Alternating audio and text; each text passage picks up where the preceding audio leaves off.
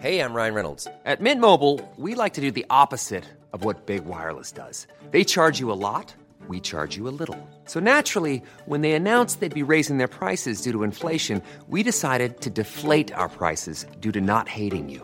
That's right. We're cutting the price of Mint Unlimited from $30 a month to just $15 a month. Give it a try at mintmobile.com slash switch. $45 upfront for three months plus taxes and fees. Promo rate for new customers for limited time. Unlimited more than 40 gigabytes per month. Slows. Full terms at mintmobile.com. Regardez la matinale de CNews. Merci d'être avec nous. Il est bientôt 6 heures à la une ce matin. Une nuit de violence à Nanterre avec des poubelles et des véhicules brûlés. Une vingtaine d'émeutiers ont été interpellés. Des violences qui font suite à la mort d'un conducteur sans permis de 17 ans. Les enquêtes devront dire si le policier qui a tiré sur le conducteur sans permis était ou non en état de légitime défense. Que sait-on par ailleurs de ce jeune de 17 ans? Son profil avec vous, Célia Barotte. A tout de suite, Célia.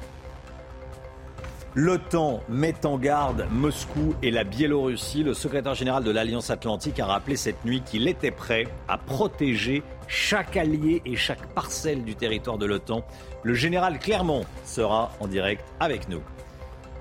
Comme tous les matins sur CNews, on vous donne un, et on donne un coup de pouce à l'emploi. Aujourd'hui, on reçoit Cyril Bardet, dirigeant, dirigeant de King Materiaux, une entreprise de bricolage spécialisée dans les graviers.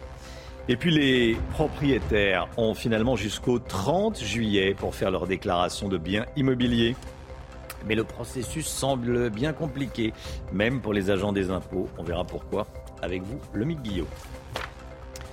Une nuit sous haute tension à Nanterre après la mort d'un jeune conducteur sans permis de 17 ans tué par un policier lors d'un refus d'obtempérer. 20 personnes ont donc été interpellées après des affrontements entre émeutiers et forces de l'ordre, Chana. Oui, des mortiers d'artifice euh, ont été euh, tirés. Une école de musique a été incendiée, ainsi euh, que des poubelles et des voitures. Trois unités de force mobile, dont des membres de la SRS 8, ont été déployées. Le récit de la nuit est signé Maureen Vidal et Marine Sabourin. Des voitures ravagées par les flammes. Des scènes comme celle-ci se sont produites toute la nuit dans plusieurs quartiers à Nanterre et notamment dans la cité Pablo Picasso. Dès 20h hier, la situation dégénère entre les forces de l'ordre et plusieurs individus. Deux unités de force mobile sont présentes, dont une partie de la CRS 8 spécialisée dans les violences urbaines. Ciblés par des jets de mortiers d'artifice et face au nombre d'émeutiers, certains policiers sont obligés de rebrousser chemin. Des barricades sont dressées par plusieurs individus. Du mobilier urbain est détruit, abribus, panneaux publicitaires et poubelles. En témoignent ces images filmées un peu plus tôt dans la soirée. Des scènes qui se déroulent au pied des bâtiments devant les riverains. La préfecture a assuré que la situation était contenue peu avant minuit, mais les tensions se sont étendues dans plusieurs communes voisines. Le policier qui a ouvert le feu est toujours en garde à vue ce matin pour homicide volontaire. Une autre enquête a été ouverte pour refus d'obtempérer et tentative d'homicide volontaire sur personne dépositaire de l'autorité publique. Rappel des faits avec Mathilde Ibanez, Sandra Buisson et Célia Barotte. Hier, vers 8h30 du matin, des policiers souhaitent contrôler un véhicule circulant sur une voie de bus. Le conducteur, un jeune homme de 17 ans, a d'abord refusé de s'arrêter, puis a obtempéré avant de redémarrer. Selon les informations policières, l'automobiliste aurait foncé sur l'un des agents, mais une vidéo des faits, publiée sur les réseaux sociaux, montre le fonctionnaire debout, côté conducteur, et ouvrant le feu avec son arme administrative sur l'homme au volant. Des images accablantes, selon le maire de la ville des Hauts-de-Seine. Je souhaite que l'enquête qui est ouverte euh, euh, aille jusqu'au bout. L'immense aspiration de tous les habitants de cette ville, euh, c'est que toute la vérité soit faite. La voiture qui transportait trois personnes a terminé sa course encastrée dans un poteau quelques mètres plus loin. Le passager avant a pris la fuite, celui à l'arrière a été interpellé et le conducteur, pris en charge par les secours, est décédé à 9h15. Sur les lieux du drame, les proches du jeune homme évoquent avec beaucoup d'émotion une injustice. Il n'y avait personne devant, il pouvait écraser personne, il n'y avait pas de délit de fuite, on le voit clairement dans la vidéo et j'espère que la justice fera son travail, que justice sera faite. Il ne méritait pas ça, personne ne mérite ça de cette façon-là. Je demande qu'ils prennent perpétuité en fait, voilà. Deux enquêtes ont été ouvertes, dont une pour homicide volontaire par personne dépositaire de l'autorité publique. Elle a été confiée à l'IGPN pour déterminer si le cadre légal d'usage des armes a été respecté.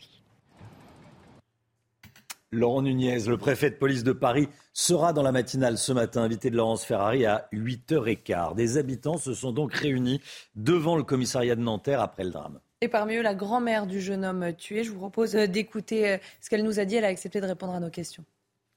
Il est adorable. Il fait des petites bêtises comme tout le monde, comme tout le monde. ça veut dire un délinquant, on peut le tuer. Il n'est pas délinquant, il est rien. C'est un gentil garçon qui va à l'école. Il est très très bien. Les policiers pour se cacher, ils disent c'est un délinquant. Tout le monde est délinquant. Tout ce qu'ils ont tué, les policiers, ils sont délinquants. Alors j'ai rien compris moi. Ils ont tué mon petit-fils et je vais être bien. Je suis pas bien moi du tout. Je suis pas bien. Je suis contre le gouvernement moi. Je ne suis pas bien mon fils. Je fais bien. Ils m'ont tué mon petit-fils. Ils m'ont esquinté mon petit-fils témoignage de la grand-mère euh, qui dit que son petit-fils n'était pas un délinquant. Célia Barotte du service police-justice de CNews.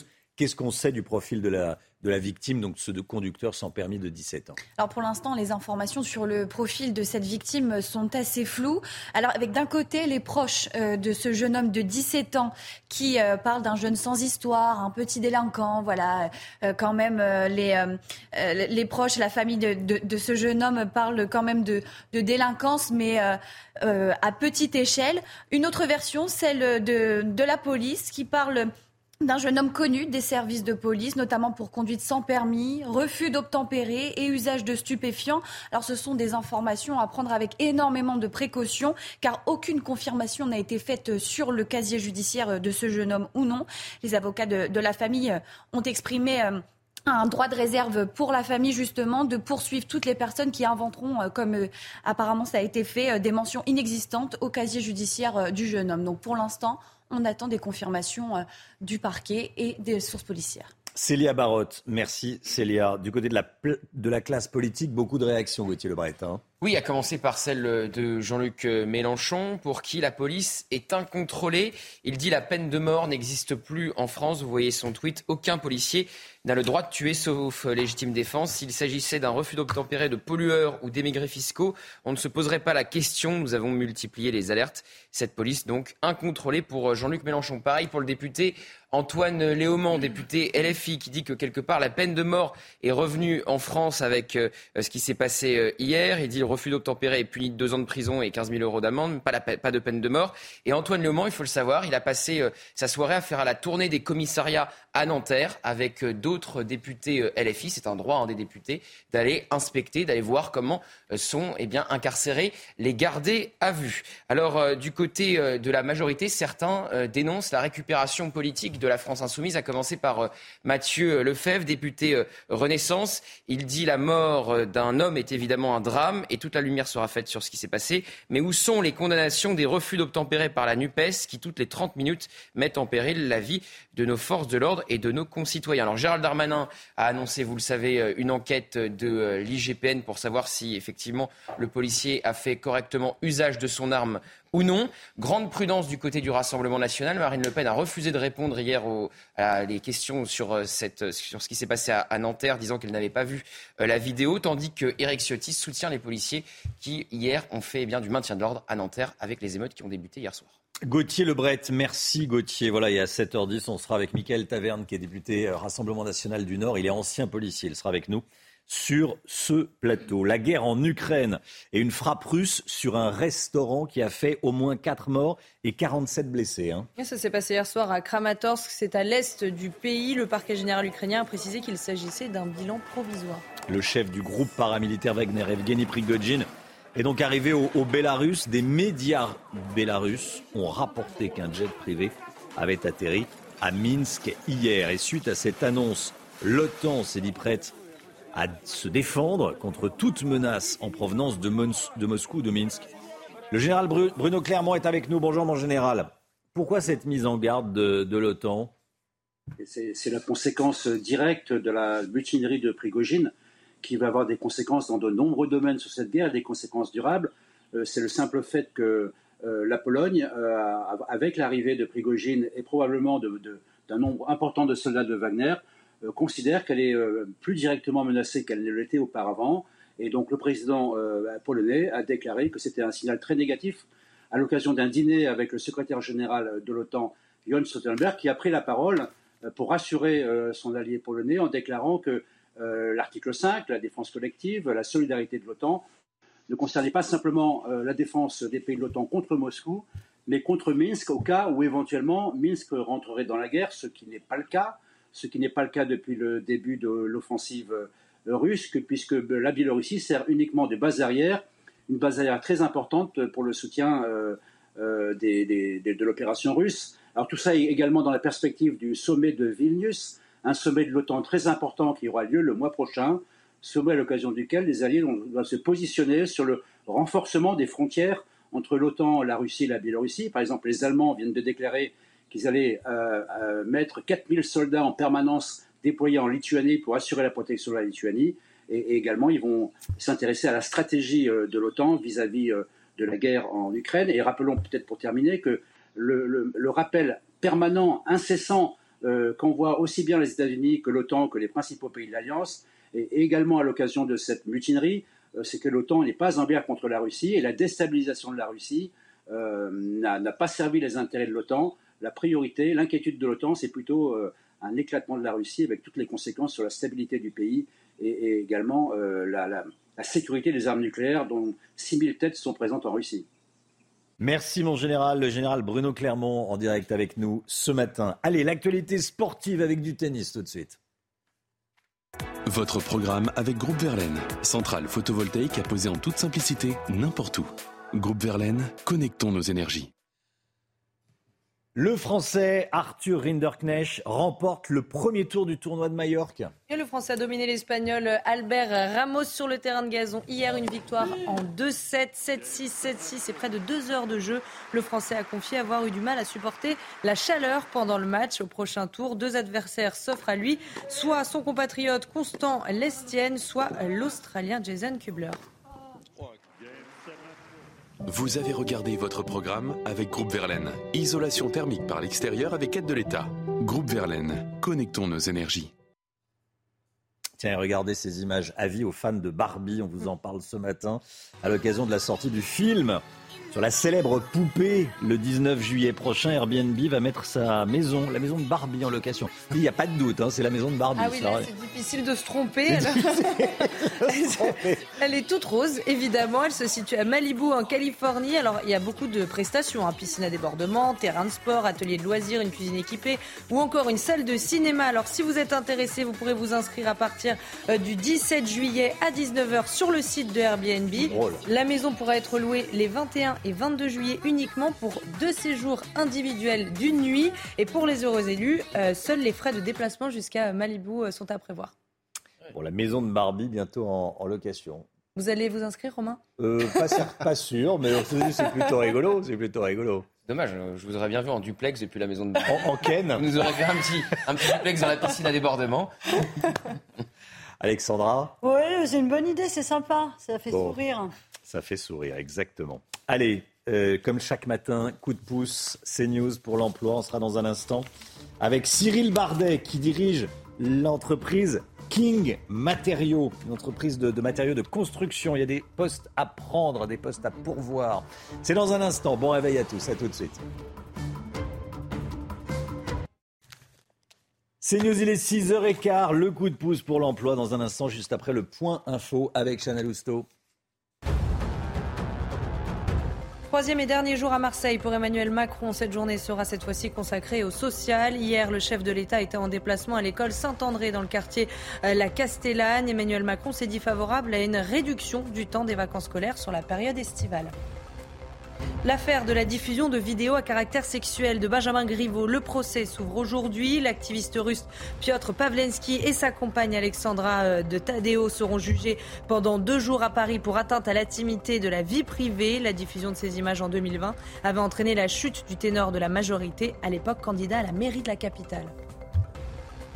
Et puis les soldes d'été débutent aujourd'hui et vont durer jusqu'au 25 juillet. Mais cette année, l'inflation s'invite au milieu des promotions. Alors les commerçants ne s'attendent pas à faire des chiffres de vente records. Plusieurs départements d'outre-mer verront les soldes commencer plus tard dans la saison. C'est également le cas de la Corse où il faudra attendre le 12 juillet prochain. Les difficultés des entreprises pour embaucher. On est en direct avec Cyril Bardet. Bonjour Cyril Bardet. Bonjour. Dirigeant de King Matériaux. Merci d'être euh, d'être avec nous. Vous êtes basé dans les, dans les Bouches du Rhône? C'est ça. Vous êtes à Rognac, dans les Bouches du Rhône. Déjà, est-ce que vous pouvez nous, nous présenter votre entreprise? Alors, euh, nous, on est une société d'aménagement extérieur. Tout ce qui est euh, gravier, galets, minir, terrain de boule, allées piétons, allées voitures. Tout ce qui est aménagement extérieur. Tout ce qui est aménagement extérieur. Vous avez dit menhir? Menhir, ouais, les gros menhirs, des, des grosses pierres, des... Tout, tout, ce qui est, tout ce qui est autour des cailloux, c'est nous. C'est vous. Bon, très bien. J'ai vu vous installer même des terrains de pétanque. Ouais, dans Ouais. la France. Bon, ce qui, ce qui doit avoir un, un certain succès, euh, notamment dans, dans les Bouches-du-Rhône, mais dans, dans tout le sud et dans tout le, dans tout le reste de la France. Alors, vous recherchez quel type de profil, dites-nous? Eh ben, nous, on est en manque de chauffeurs parce que comme on livre toute la France, donc euh, il nous manque des chauffeurs. Dans le 13, il nous manque d'habitude l'été, on a beaucoup de jeunes. Ben là, on n'en a plus, donc on recherche euh, des chauffeurs ou des chauffeuses parce qu'on n'est pas. Et après, on crée une agence sur Bordeaux. Donc euh, là, c'est un secteur qu'on ne connaît pas bien, qu'on connaît pas bien, mais par contre, on n'a aucun retour de personnel. Donc, euh, je ne sais pas si on va arriver à l'ouvrir. Le coup qu'on n'a pas de retour, on cherche des directeurs, des directeurs d'agence, des claristes, des chauffeurs poids lourds. Donc, on en manque vraiment de personnel. un peu, de, un peu de tout. Vous rencontrez des, des, des, des- des personnes qui répondent à, vo- à vos, à vos petites annonces et qui font pas l'affaire ou il y a même personne qui répond? Ben, à l'heure actuelle, il n'y a personne qui répond. Ah oui. Euh, au départ, on croyait que c'était euh, le salaire, donc on l'a augmenté. Euh, après, on a regardé un peu les horaires. Et finalement, euh, mais sur les réseaux, les NPE et tout, on n'a pas de retour. euh, Aucun retour. Parce que les salaires me paraissent euh, euh, honnêtes, quoi, de directeur. de- En plus, ce sont des salaires nets, là, qu'on voit 1600 euros nets pour un, pour un livreur, 2400 euros nets pour un directeur d'agence, un chauffeur de poids lourd, 1900 euros net. C'est le salaire d'embauche. Après, ça a vocation, j'imagine, à, à, à augmenter. Bon, bah, écoutez, là, là, l'appel est, l'appel est lancé. On va sur votre site internet, évidemment et King Matériaux pour, euh, pour répondre aux petites annonces. Vous avez fait une reconversion, vous êtes un ancien rugbyman, hein Je suis euh, un ancien maçon et un rugbyman, ouais. Un ancien maçon et, et un rugbyman, et maintenant dirigeant de King Matériaux. Cyril Bardet, merci d'avoir été en direct avec nous ce matin dans la matinale de CNews. Merci beaucoup. Merci. Restez bien, bonne journée. Restez bien sur euh, CNews. Dans un instant, déclaration de biens immobiliers. Il y a de gros ratés. On voit ça avec le Guillot. À tout de suite. Rendez-vous avec Pascal Pro dans l'heure des pros, du lundi au vendredi de 9h à 10h30.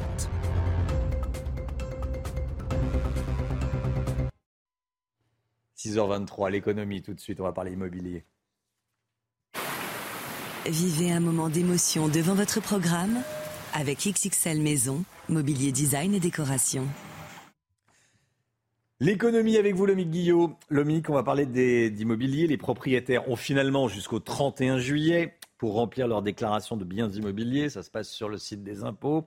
Visiblement, c'est pas simple. Qu'est-ce qui se passe? Eh bien, en théorie, euh, Romain, ça ne devait être qu'une simple formalité pour 34 millions de contribuables. L'idée, c'était de demander aux propriétaires euh, d'un logement, que ce soit le leur, hein, leur résidence principale ou secondaire, ou que ce soit un logement mis en location, de déclarer qui occupait ce logement au 1er janvier, et ce, afin de faire payer la taxe sur les logements vides ou sur les résidences secondaires. Pour remplir cette déclaration, vous l'avez dit, il suffit d'aller sur le site des impôts dans l'onglet Gérer mes biens, de vérifier les informations pré-remplies, de les compléter et de les valider. Ça, c'est quand ça se passe bien. Sauf que premier écueil, cette déclaration ne se fait qu'en ligne. Un premier problème est de taille pour tous les contribuables qui n'ont pas accès facilement à Internet. Et puis second problème, il y a parfois des erreurs. C'est la première fois que cette déclaration euh, est mise en ligne. Elle a été pré- pré-remplie, mais parfois des surfaces ne correspondent pas. Des logements ont été découpés en, en morceaux avec euh, les caves et les parkings séparés. Il faut réussir à s'y retrouver.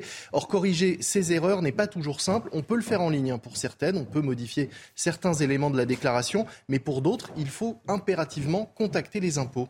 Ça ne fonctionne et ça, ça ne fonctionne pas? Eh bien non, parce que les services des impôts se sont retrouvés totalement Ah oui. submergés par les demandes et les questions des contribuables à l'approche de la date limite pour cette nouvelle déclaration. C'est normal, on ne connaît pas et il n'y a pas eu énormément de communication autour. La date avait été fixée pour finir cette déclaration à la fin de ce mois-ci, de juin, mais ça a été repoussé d'un mois.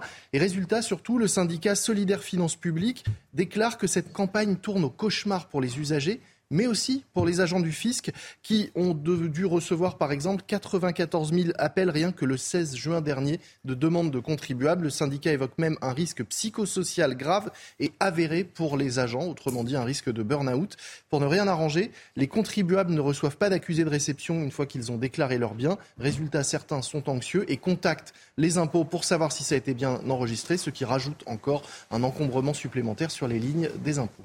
Qu'est-ce qu'on risque si on ne la remplit pas? Eh bien, théoriquement, 150 euros d'amende. C'est pour ça aussi que certains euh, s'inquiètent. Et par logement en plus. hein. Donc, si vous êtes propriétaire de plusieurs biens, vous risquez 150 euros d'amende par logement. Heureusement, pour cette première année, les inspecteurs des impôts devraient être indulgents avec ceux qui n'auraient pas rempli euh, cette déclaration. Mais le plus gros risque, c'est de devoir payer, par exemple, une taxe sur un logement vacant si on a oublié de déclarer qu'on avait euh, un locataire, ou de devoir une pénalité, payer une pénalité si on n'a pas déclaré une résidence secondaire, pour laquelle la taxe d'habitation reste due, parce que là, c'est un manque à gagner pour les caisses de l'État. Et dites-vous que dans ce cas-là, le fisc saura bien vous retrouver.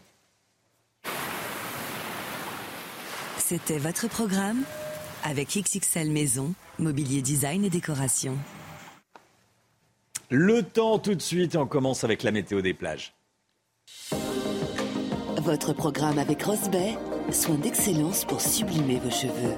Rosbay.com Place à présent à votre météo des plages où les conditions météo resteront globalement assez agréables. 21 degrés à Perros-Guirec avec localement une alternance de nuages et d'éclaircies. Dans l'eau, vous aurez en moyenne 18 degrés au Touquet. Sur la façade ouest, c'est l'été. 25 degrés à Noirmoutier ou encore au Sable d'Olonne. Pas un seul nuage à l'horizon. Dans l'eau, vous aurez en moyenne 19 degrés à Quiberon où l'indice UV sera de 9.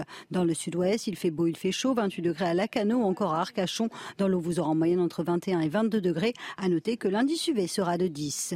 Il fait toujours très chaud autour du golfe du Lion, 34 degrés à Palavas, 35 degrés à Valras, pas un seul nuage à l'horizon. Dans l'eau, vous aurez en moyenne 23 degrés sous le soleil de Sanary. Le temps restera brumeux à Antibes où vous aurez localement 30 degrés. Dans l'eau, vous aurez en moyenne 24 degrés. À noter qu'à Ajaccio, le soleil sera bel et bien au rendez-vous.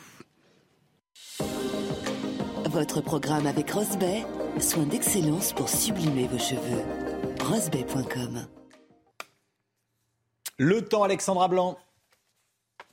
Regardez votre météo avec Samsonite Proxys. Légère, résistante, durable. Une nouvelle génération de bagages. Alexandra, il faut être prudent, il y a beaucoup de vent, on fait attention euh, notamment à cause du risque d'incendie en forêt. hein. Oui, des rafales de vent de l'ordre de 60 à 70 km par heure et donc ce risque de feu de forêt assez important autour du golfe du Lion. Alors la vigilance n'est pas orange mais elle est jaune et donc conséquence, on est bien prudent si on est dans les Bouches du Rhône ou encore sur les Pyrénées-Orientales. On va avoir du vent aujourd'hui et avec ces températures caniculaires, le risque d'incendie est bel et bien au rendez-vous. Donc vous le voyez, beaucoup de vent dans le sud. Partout ailleurs, on retrouvera des conditions météo agréables, du soleil pour tout le monde, un temps un petit peu plus nuageux et néanmoins attendu ce matin près des côtes de la Manche ou encore au des Pyrénées. Puis dans l'après-midi, attention, le vent va se renforcer autour du golfe du Lion. C'est pour ça qu'on met l'accent ce matin sur ce risque d'incendie, pas de mégots, notamment quand vous êtes en voiture. On est bien, bien prudent si on se promène dans les massifs. Et puis attention, on aura également quelques orages au pied des Pyrénées ou encore du côté des Alpes. Et puis le temps pourrait rester assez gris sur les régions du nord, près des côtes de la Manche, si vous êtes à Deauville, à Granville ou encore euh, sur la Bretagne, hein, notamment du côté du département de l'île et Vilaine. Les températures, grande douceur ce matin, 16 degrés à Paris, déjà 24 degrés à Perpignan. Et puis dans l'après-midi, les températures s'envolent de nouveau autour du golfe du Lion. Température caniculaire avec du vent. Risque d'incendie max avec donc 35 degrés à Perpignan, 34 degrés du côté de Montpellier ou encore de Marseille. Il fera chaud également à Lyon avec 30 degrés. Vous aurez 28 degrés à Paris et en moyenne 29 degrés sous le soleil dijonnais. La suite du programme demain, changement de décor, dégradation, retour des orages et baisse des températures pour ce week-end. On va d'ailleurs repasser en dessous des normales de saison pour votre premier week-end de janvier, de, juillet. C'était votre météo avec Samsonite Proxys. Légère, résistante, durable. Une nouvelle génération de bagages. Vous regardez la matinale de CNews. Merci d'être avec nous. Merci d'avoir choisi CNews pour démarrer cette journée. Il est bientôt 6h30. À la une ce matin, des scènes d'émeutes cette nuit à Nanterre et dans plusieurs villes d'Île-de-France après la mort d'un conducteur sans permis de 17 ans tué par un policier lors d'un refus d'obtempérer. Célia Barotte du service police-justice de CNews est avec nous pour le récit de la nuit. Emmanuel Macron veut réduire la durée des vacances scolaires. Certains enfants sont presque trois mois sans aller en cours durant l'été et cela crée bien sûr de fortes inégalités. L'affaire Griveaux, les deux accusés vont être jugés aujourd'hui pour atteinte à l'intimité de la vie privée. Ils avaient, on s'en souvient, diffusé une vidéo à caractère sexuel de l'ancien ministre. Les soldes d'été commencent aujourd'hui, mais cette année, les commerçants n'attendent pas grand-chose de ces ventes à cause de l'inflation. Explications et reportages CNews à suivre. Et puis la politique, avec Gauthier Lebret, on verra pourquoi Gérald Darmanin, le ministre de l'Intérieur, est entre deux chaises sur le port du voile islamique dans le football. Une nuit sous haute tension à Nanterre après la mort d'un jeune conducteur de 17 ans sans permis tué par un policier dans un refus de tempérer. 20 personnes interpellées après des affrontements entre émeutiers et forces de l'ordre. Et des mortiers d'artifice ont été euh, tirés. Trois unités de force mobile, dont des membres de la CRS 8, ont été euh, déployées. Alors Célia Barotte, vous êtes avec nous euh, ce matin. Dites-nous, que sait-on de ce qui s'est passé cette nuit? Alors selon le dernier rapport de la préfecture des Hauts-de-Seine, qui date de, de, cette nuit à 3 heures du matin, des mouvements sporadiques dans plusieurs quartiers ont été constatés. Si la préfecture de police assurait que la situation était contenue peu avant minuit, les tensions se sont poursuivies tout au long de la nuit, se propageant dans d'autres communes de euh, la région nord euh, parisienne, Agnières, Colombes, Suresnes, Mantes-la-Jolie ou encore Clichy-sous-Bois ont fait état euh, de scènes de, de, de grande tension. À Nanterre, des mortiers d'artifice ont été tirés à proximité de la préfecture du département. Un incendie s'est déclaré dans une école de musique sur lequel les pompiers euh, sont intervenus euh, très rapidement. Des feux ont également été euh, allumés le long des rails du RERA entre Nanterre et Reuil-Malmaison. Plusieurs voitures ont été incendiées ainsi que des poubelles. Des manifestants ont dressé quelques barricades, mais les forces de l'ordre ont plusieurs fois répliqué par des tirs de gaz lacrymogène, notamment grâce à l'intervention de la CRS 8. Célia Barotte. Vous étiez sur place hier. Les habitants se sont rassemblés sur les lieux du drame. Oui, oui, euh, très, euh, très vite. Euh, en début d'après-midi, les proches, les riverains se sont rassemblés sur les lieux du drame pour parler de, ce jeune de 17 ans qui a perdu la vie, pour évoquer les souvenirs, mais aussi pour comprendre les faits, le contexte de cet accident, puisque la voiture de ce jeune homme s'est encastrée sur un poteau et a fait plusieurs dommages dans, dans la rue. Merci Célia, restez bien avec nous bien sûr. Soyez là à 7h10. On sera avec Michael Taverne, député Rassemblement national du Nord. Il est ancien euh, policier. On va revenir sur, euh, sur ce qui s'est passé. Le policier qui a ouvert le feu est quant à lui toujours en garde à vue ce matin pour homicide volontaire. une autre enquête a été ouverte pour refus d'obtempérer et tentative d'homicide volontaire sur personne dépositaire euh, de l'autorité publique. On est allé à la rencontre des habitants et tous nous disent que les violences ne sont pas prêtes de s'arrêter. Adrien Spiteri. Tropico, elle est terrifiée de ce qui se passe. Au pied de leurs appartements, des tensions éclatent à Nanterre hier soir. Inquiets, des riverains filment et appellent les plus jeunes à la prudence. Anto, Anto, rentre chez toi. Reste pas ici. Plus tôt dans la journée, un automobiliste de 17 ans a été tué par un policier en raison d'un refus d'obtempérer. Devant le commissariat de Nanterre, certains habitants pointent du doigt la responsabilité des forces de l'ordre. Les tensions, elles sont le fait de la police. Elles sont pas le fait des gens qui sont là. S'il y a des tensions, c'est parce qu'il y a quelqu'un qui a été tué. Pourquoi ils veulent faire la violence, les, jeunes hommes dans les quartiers? C'est parce qu'ils en ont marre et c'est répétitif. Il y a beaucoup de violence. C'est répétitif, il y a beaucoup de morts. Donc là, il faut faire quelque chose. D'autres habitants de la ville, plus âgés, s'inquiètent de ces débordements. Ça peut partir très très vite et puis euh, tout le monde n'est pas bac plus 5 dans sa tête non plus. Hein. donc euh, bon, euh, je me joins à ce qu'a dit euh, notre maire, Patrick Jarry. Il, a, il comprend la situation et appelle au calme. À Nanterre hier soir, au moins 20 personnes ont été interpellées. Voilà, et on sera avec le préfet de police Laurent Nunez à 8h15, interrogé par Laurence Ferrari. Marseille ne veut pas de toi. Voilà ce qu'on pouvait entendre sur le vieux port. Hier soir, quelques centaines de personnes se sont rassemblées pour dire non à la venue d'Emmanuel Macron dans la cité phocéenne. Ils ont défiler vers 18h sur les quais pour protester. Troisième et dernier jour à Marseille aujourd'hui pour le président de la République. Le chef de l'État qui est sur place depuis le début de la semaine pour lancer l'acte 2 de son plan Marseille en grand. Hier, il était en déplacement à l'école Saint-André dans le quartier de la Castellane. Hein. Emmanuel Macron s'est dit favorable à une réduction du temps des vacances scolaires sur la période estivale. Alors qu'en pensent les parents d'élèves? On est allé leur poser la question. Adrien Fontenot et Solène Boulan. C'est chaque année le même casse-tête pour les parents, avec les longues vacances d'été. S'organiser pour garder et occuper les enfants semble toujours aussi compliqué. Entre euh, les parents qui travaillent, les grands-parents pas toujours disponibles euh, et les activités qui sont parfois onéreuses, c'est pas toujours simple à mettre en place, effectivement. On a souvent deux à trois semaines de disponibles seulement, donc euh, oui, comparé à, ces deux mois et demi, peut-être qu'il faudrait une meilleure, on va dire un meilleur étalage des journées de vacances sur l'ensemble de l'année. Un temps trop long pour les parents, comme pour le chef de l'État qui souhaite ouvrir le débat sur les vacances d'été. Côté grands-parents, le problème est plus large. Je trouve que les vacances d'été sont une bonne chose. Et par contre, je suis pour raccourcir les vacances de, dans tout le trimestre scolaire, dans les trimestres scolaires, parce que tout, 15 jours toutes les 3 semaines, je trouve que c'est trop. Je crois que tout est à repenser sur le temps scolaire en France. Il faut, je dirais, diminuer peut-être les journées de travail et raccourcir les, et diminuer le nombre de jours de vacances sur la totalité de l'année scolaire. Des idées et un débat loin d'être nouveau. En 2013, alors ministre de l'Éducation nationale sous François Hollande, Vincent Payon proposait six semaines de vacances d'été. Plus récemment, Édouard Philippe évoquait encore ce sujet pour tendre vers l'école du XXIe siècle.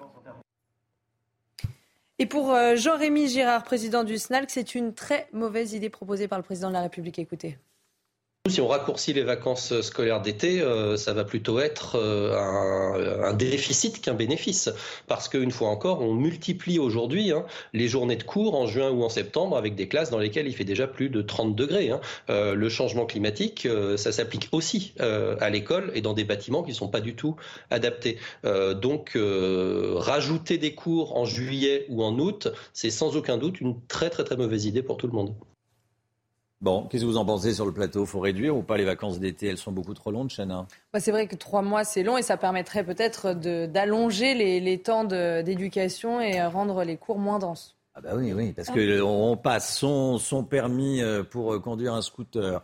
On a beaucoup de cours euh, d'éducation sexuelle, ce qui est très bien d'ailleurs. Mm. mais on a des cours de, de tout sauf apprendre à lire, écrire et compter. Plus trois mois de vacances pour certains au maximum l'été, on, oublie tout en trois mois. On oublie, on oublie tout, l'ami Guillaume. Ah oui, les études le prouvent. On en parlera euh, tout à l'heure. Effectivement, quand on revient en septembre, on a oublié ce qu'on a appris les dernières semaines avant les vacances. Bah, bien sûr, vous en parlerez à 7h, 7h20. Hein, c'est peut-être en l'été, c'est surtout deux semaines à la Toussaint, c'est peut-être trop. Deux semaines en février aussi, une semaine suffirait plutôt que de réduire l'été. Ah bah à la Toussaint, à la Toussaint. Alors à mon époque, et je c'est pas il y a si longtemps que ça, c'était une semaine. Après on est passé à 10 jours et ensuite on est passé à 15 jours. Et on vous explique que plus il y a de vacances, mieux c'est pour les enfants. Bah non. Et en Belgique, par exemple, c'est une semaine à la Toussaint, une semaine en février, et les temps de travail, de travaux euh, la journée sont, hmm. plus courts. L'affaire de la vidéo à caractère sexuel de Benjamin Griveaux, l'activiste russe Piotr Pavlinsky et sa compagne Alexandra de Tadeo vont être jugés aujourd'hui et demain à Paris pour atteinte à l'intimité de la vie privée. Ils avaient diffusé une vidéo intime. Oui, ça remonte à 2020 et ça avait entraîné la chute du ténor de la majorité qui était à l'époque candidat à la mairie de Paris. Retour sur cette affaire avec Noémie Schulz. Le 14 février 2020, Benjamin Griveaux annonce qu'il n'est plus candidat à la mairie de Paris. Je ne souhaite pas nous exposer davantage, ma famille et moi, quand tous les coups sont désormais permis. Deux jours plus tôt, des vidéos à caractère sexuel ont été publiées sur le site Pornopolitique. Ces images, largement relayées sur les réseaux sociaux, avaient été reçues par Alexandra de Tadeo, une jeune femme qui dit avoir entretenu une brève histoire avec Benjamin Griveaux au printemps 2018. Elle affirme que c'est son compagnon Piotr Pavlinsky, artiste russe connu pour ses performances extrêmes et réfugié en France, qui a choisi de les diffuser. Mais pour l'avocat de l'ancien porte-parole du gouvernement, le couple a tout simplement voulu abattre un candidat en campagne et détruire sa famille. Et ce qui a été fait par M. Pavleski et par Mme de Tadeo, c'est une violation de la vie privée en bande organisée et ça doit être sanctionné. Ça va bien au-delà de M. Benjamin Griveaux. C'est une perturbation de la vie démocratique. C'est l'importation de la pratique du compromat. Euh, en France, M.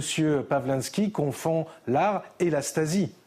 Jugés pour atteinte à l'intimité de la vie privée, les deux prévenus risquent jusqu'à un an de prison et 45 000 euros d'amende. Voilà, et puis cette information dont je voulais vous parler, euh, c'est une association pour le logement des personnes handicapées qui lance un appel, l'association Handicap Sud 34, qui se bat euh, pour le logement euh, adapté proposé dans le cadre de la loi Elan. Cette association estime que la loi est insuffisante. La présidente de l'association, Ghislaine Solves, dénonce une loi même discriminatoire. Écoutez. Cette loi Elan n'est ni plus ni moins discriminatoire. Elle, elle fait reculer la construction dans du neuf de logements accessibles, adaptés. Dans cette loi Elan, c'est plutôt précisé accessible, adaptable et évolutif. Ça, c'est du blablabla bien français qui ne peut nous convenir. Moi, je connais des familles à cause de cela, que ça fait plus d'un an qu'elles se lavent aux gants parce qu'elles ne peuvent pas entrer dans leur salle euh, de bain. Voilà, ça crée des situations euh, catastrophiques. C'est pour ça qu'on voulait euh, donner un, un, petit coup de pouce à cette association qu'on salue, Handicap Sud 34. 6h40, le sport tout de suite, on va parler de rugby. Votre programme avec Groupe Verlaine, centrale photovoltaïque à poser en toute simplicité n'importe où. Groupe Verlaine, connectons nos énergies. Fabien Gengen Bacher devient le nouveau manager de Lyon, le Loup. Oui, le Loup a annoncé sa nomination euh, hier soir pour remplacer euh, Xavier Garbajosa. Le nouveau directeur âgé euh, de 39 ans était en poste depuis deux ans au FC Grenoble. Le président du club lyonnais, Yann Roubert, a précisé qu'il devra conjuguer efficacité, exigence, cohésion et sérénité. Fabien Gengen Bacher connaît bien Lyon pour y avoir évolué comme joueur en 2005-2006. Écoutez. Euh, j'ai joué au Loup en 2005-2006. C'était un autre Loup dans un autre stade avec un autre environnement. Et euh, voilà, aujourd'hui, le Loup Rugby a, avancé depuis et fait partie des, grands clubs de top 14. Donc euh, c'est évidemment un beau clin d'œil de revenir ici. Vous avez regardé votre programme avec Groupe Verlaine. Isolation thermique par l'extérieur avec aide de l'État. Groupe Verlaine, connectons nos énergies. C'est News 6h42. Restez bien avec nous dans un instant. On va parler des soldes. Ça débute aujourd'hui. C'est vrai que chaque année, il y a des reportages sur les soldes pour dire qu'on les fait de moins en moins. Bon, c'est, c'est Mais on le... y va tous au terrain. Final, on y va tous quand Mais on jette un petit coup d'œil. Enfin, on y va tous. Vous, vous y allez surtout. Oui, moi j'y vais. Vous y allez dès, dès, ah, dès 9h. À, 9h10, on vous voit dans. Euh... Enfin, souvent, les magasins vous qu'à 10h. Vous allez peut-être devoir je patienter, Alexandra. Oui, mais elle fera la queue. Ah oui, d'accord. Ouais, je vais attendre, je vais attendre. Les queues, la queue. Bon, les soldes. Allez, euh, on en parle dans un instant. À tout de suite. Restez bien avec nous. C'est News, il est 7h moins le quart. Merci d'être avec nous dans un instant. Les soldes d'été qui débutent aujourd'hui, mais tout d'abord, le point info, tout ce qu'il faut savoir dans l'actualité. Avec vous, Chana Lousteau. Nuit de violence à Nanterre. Il y a eu des affrontements entre émeutiers et forces de l'ordre après la mort d'un jeune conducteur de 17 ans sans permis, tué par un policier dans un refus d'obtempérer. 20 personnes ont été interpellées selon le dernier bilan. Des mortiers d'artifice ont été tirés. Une école de musique a été incendiée ainsi que des voitures et des poubelles. Trois unités de force mobile dont des membres de la CRS 8 ont été déployées. Papendiaï annonce un plan de formation des personnels à l'éducation à la sexualité à l'école. Ce plan sera lancé dès la rentrée prochaine. Les personnels seront formés entre autres sur l'égalité filles-garçons ou encore la notion du consentement. D'après le Code de l'éducation, les élèves des écoles, collèges et lycées doivent bénéficier d'au moins trois séances annuelles d'éducation à la sexualité, y compris une sensibilisation aux violences sexistes et sexuelles. Et puis la guerre en Ukraine, une frappe russe sur un restaurant a fait au moins 8 morts et 56 blessés. Ça s'est passé hier soir à Kramatorsk, à l'est du pays. Le parquet général ukrainien a précisé qu'il s'agissait d'un bilan provisoire puisque les personnes pourraient être coincées sous les décombres. Les soldes d'été débutent aujourd'hui. Ils vont durer jusqu'au 25 juillet. Mais cette année, l'inflation s'invite au milieu des promotions, Chana. hein. Alors les commerçants ne s'attendent pas à faire des chiffres de vente records. Reportage à Nantes signé Jean-Michel Decaze. Pas le temps de souffler chez les commerçants. On passe des ventes privées à la période des soldes sans faire de pause. Une valse des étiquettes qui n'en est plus vraiment une. La profession n'en attend pas grand-chose. Les soldes, c'est plus trop ce que c'était. Les gens achètent maintenant toute l'année et euh, les ventes privées font que... Euh, il y a quasiment des soldes toute l'année maintenant. C'est plus les années de soldes comme on a connu où tout le monde attendait ça derrière la porte. Voilà. Non, non, non, non, on ne nous appelle pas pour savoir à quelle heure on commence demain matin. Non, il n'y a rien de tout ça. Non, non. Il y a certainement des gens qui attendent, mais euh, voilà, on en entend parler, mais pas plus que ça. Juste avant la période officielle des soldes d'été, les rabais atteignaient déjà les moins 60% dans les rues de Nantes. La concurrence d'Internet, des journées spéciales type Black Friday, marginalise les promos en boutique. Les porte-monnaies sont aussi victimes de l'inflation. La vie est tellement chère que je pense que maintenant, euh, euh, je dépense beaucoup moins d'argent pour ces choses-là. Il faut faire des économies pour ça. Donc euh, j'ai tout prévu. Voilà. Vous avez économisé combien de temps? Euh, Je sais pas, bah, depuis, depuis janvier à peu près. Pendant la période des soldes de l'an dernier, les commerçants ont vu en moyenne leur chiffre d'affaires baisser de 18% par rapport à 2021. 6h48, restez bien avec nous dans un instant. On va reparler du voile islamique dans le football et on va essayer de comprendre pourquoi Gérald Darmanin est euh, ambivalent sur le, sur le sujet. En tout cas, l'opposition l'accuse de l'être. C'est pas le seul. C'est pas le seul. Le gouvernement, il y a un malaise au gouvernement. On va en parler avec Gauthier Lebret. Restez bien avec nous sur CNews. Bon réveil à tous, à tout de suite. Rendez-vous avec Jean-Marc Morandini dans Morandini Live du lundi au vendredi de 10h30 à midi. 6h52, la politique, avec vous Gauthier Lebret. La politique et le malaise du gouvernement après les conclusions du rapporteur du Conseil d'État favorable au hijab dans le sport, au voile islamique et dans le football. Une nouvelle fois, l'exécutif fait du en même temps, Gauthier. Le gouvernement, à travers le ministre de l'Intérieur, s'oppose aux hijabeuses, mais refuse de faire une loi. Oui, on sent toute la gêne effectivement euh, du euh, gouvernement. Alors vous allez voir toutes les circonvolutions de la ministre des Sports dans, un instant.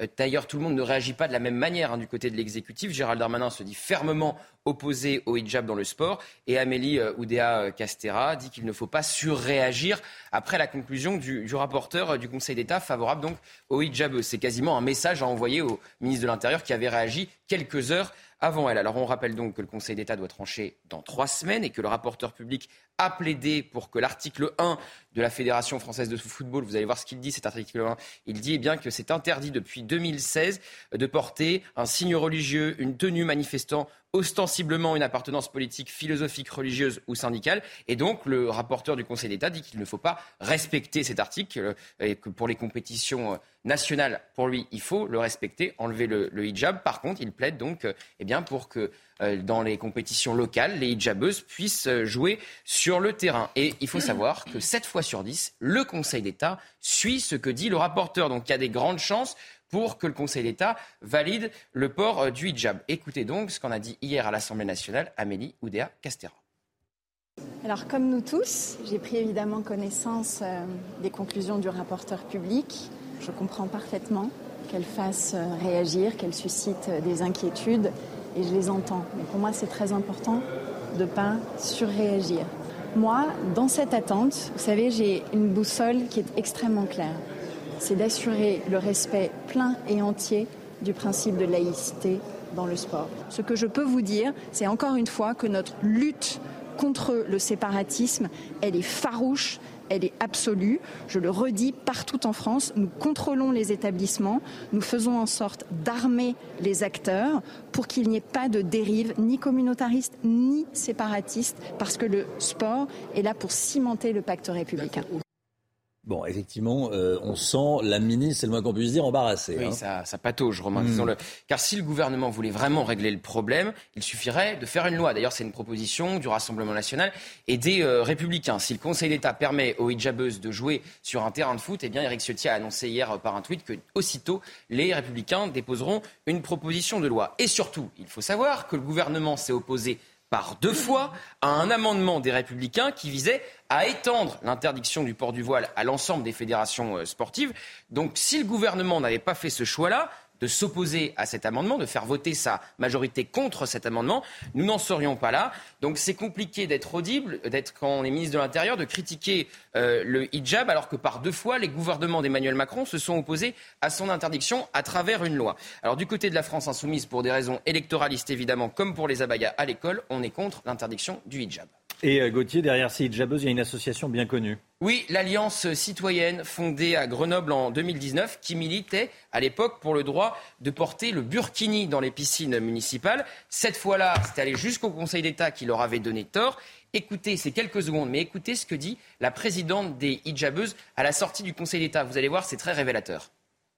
Ceci démontre que nous avons le droit d'être sur ce terrain-là avec nos, revendications, pas nos revendications, excusez-moi, mais avec euh, euh, nos, appartenances religieuses. Voilà, avec nos revendications, elle l'a bien dit, lapsus euh, révélateur, le rappel est toujours bon. Il ne s'agit pas simplement d'un vêtement, mais bien de revendications. Et c'est la présidente des Jabeuses qui le dit elle-même. Oui, elle voulait dire revendications religieuses. Oui, oui, elle voulait dire. Merci beaucoup Gauthier Lebret, CQFD. 6h56, restez bien avec nous. 8h15, on sera avec le préfet de police de Paris, Laurent Nunez, qui a choisi euh, CNews pour parler ce matin. Il sera interrogé par Laurence Ferrari. Laurent Nunez, 8h15 dans la matinale. La musique tout de suite. Votre programme avec Groupe Verlaine, centrale photovoltaïque à poser en toute simplicité n'importe où. Groupe Verlaine, connectons nos énergies. Réveil en musique comme tous les matins et aujourd'hui on écoute les vagues et les regrets de Dominique A. Après avoir sorti son 14e album, le chanteur dévoile cette fois-ci un clip en noir et blanc, plein de poésie, regardez. Il va monter dans la fusée? Des traînées blanches dans un ciel qu'on ne pourra pas remplacer. Prenons place dans la nacelle Regardons passer la fusée. Par en dessous, si on savait combien de vagues et de regrets. Voilà qu'au bord du crépuscule, sorti d'immeubles d'entrepôt, des corps agités se bousculent tout autour de tables de jeu. Les cartes flambent dans leurs yeux. De regarder les autres vivre, vous autres parfois tous les. Vous avez regardé votre programme avec Groupe Verlaine. Isolation thermique par l'extérieur avec aide de l'État. Groupe Verlaine, connectons nos énergies. Il est bientôt 7 heures. Bon réveil à tous. Le temps, Alexandra Blanc. Regardez votre météo avec Samsonite Proxys. Légère, résistante, durable. Une nouvelle génération de bagages. Les fumées des incendies du Canada visibles dans le ciel de la capitale hier soir, Alexandra Oui, c'était aux alentours de 20h30, 21h, avec donc des conditions météo plutôt calmes. Et regardez dans le ciel de Paris, un ciel légèrement laiteux, légèrement voilé, les fumées des incendies euh, du Canada qui sont donc arrivées tout droit en direction euh, des rues de la capitale, avec donc ces images qui vous donnent un petit aperçu. Hein, vous le voyez, un temps légèrement plus voilé, notamment euh, du côté de la Tour Eiffel ou encore de Montmartre. Très jolie vue. Alors au programme aujourd'hui, des conditions météo toujours relativement euh, calme. On retrouve du vent en Méditerranée. Attention, on vous a alerté sur le risque d'incendie, notamment euh, sur les Bouches-du-Rhône ou encore sur les Pyrénées-Orientales. On retrouve également un temps très nuageux en remontant euh, vers le nord du pays. Et puis toujours localement quelques nuages au pied des Pyrénées. Puis dans l'après-midi, quelques orages en montagne uniquement. Quelques nuages qui ont tendance à s'accrocher entre la pointe bretonne, la pointe du Cotentin ou encore en allant vers le nord. Et puis attention également au vent qui se maintiendra. Côté température, grande douceur ce matin, voire même déjà de la chaleur à Perpignan avec localement 24 degrés ou encore 21 degrés à Marseille. Et dans l'après-midi, les températures resteront caniculaires dans le sud. C'est pourquoi je vous parle d'un risque d'incendie accru. 35 degrés cet après-midi à Perpignan, 34 degrés à Marseille ou encore à Montpellier. Puis il fera chaud également le long de la Garonne, 30-31 degrés entre Bordeaux et Toulouse. Vous aurez 30 degrés à Lyon et localement 29 degrés à Dijon. Ce sont des températures qui resteront estivales à partir de demain. Changement de décor, retour des orages et des températures qui vont vraiment dégringoler pour le week-end notamment au nord. C'était votre météo avec Samsonite Proxys. Légère, résistante, durable. Une nouvelle génération de bagages. 6h57, C'est News, il est bientôt 7h. Merci d'être avec nous. Vous regardez la matinale à la une ce matin. Une nuit de violence à Nanterre avec des poubelles et des véhicules brûlés. Une vingtaine d'émeutiers ont été interpellés. Des violences qui font suite à la mort d'un conducteur sans permis de 17 ans à Nanterre. On va revenir sur les faits. On va revenir sur la nuit de violence à Nanterre. Et puis on sera avec Michael Taverne, député Rassemblement national du Nord et ancien policier et formateur dans les armes. Merci d'être avec nous et à tout de suite. Les enquêtes devront dire si le policier qui a, tiré, sur le conducteur sans permis était ou non en état de légitime défense. Que sait-on par ailleurs de ce jeune conducteur de 17 ans? Son profil avec Célia Barotte du service police-justice de CNews. A tout de suite Célia. La Russie et l'OTAN qui mettent en garde Moscou et la Biélorussie. Le secrétaire général de l'OTAN a rappelé qu'il était prêt à protéger chaque allié et chaque parcelle du territoire de l'OTAN, de l'Alliance Atlantique.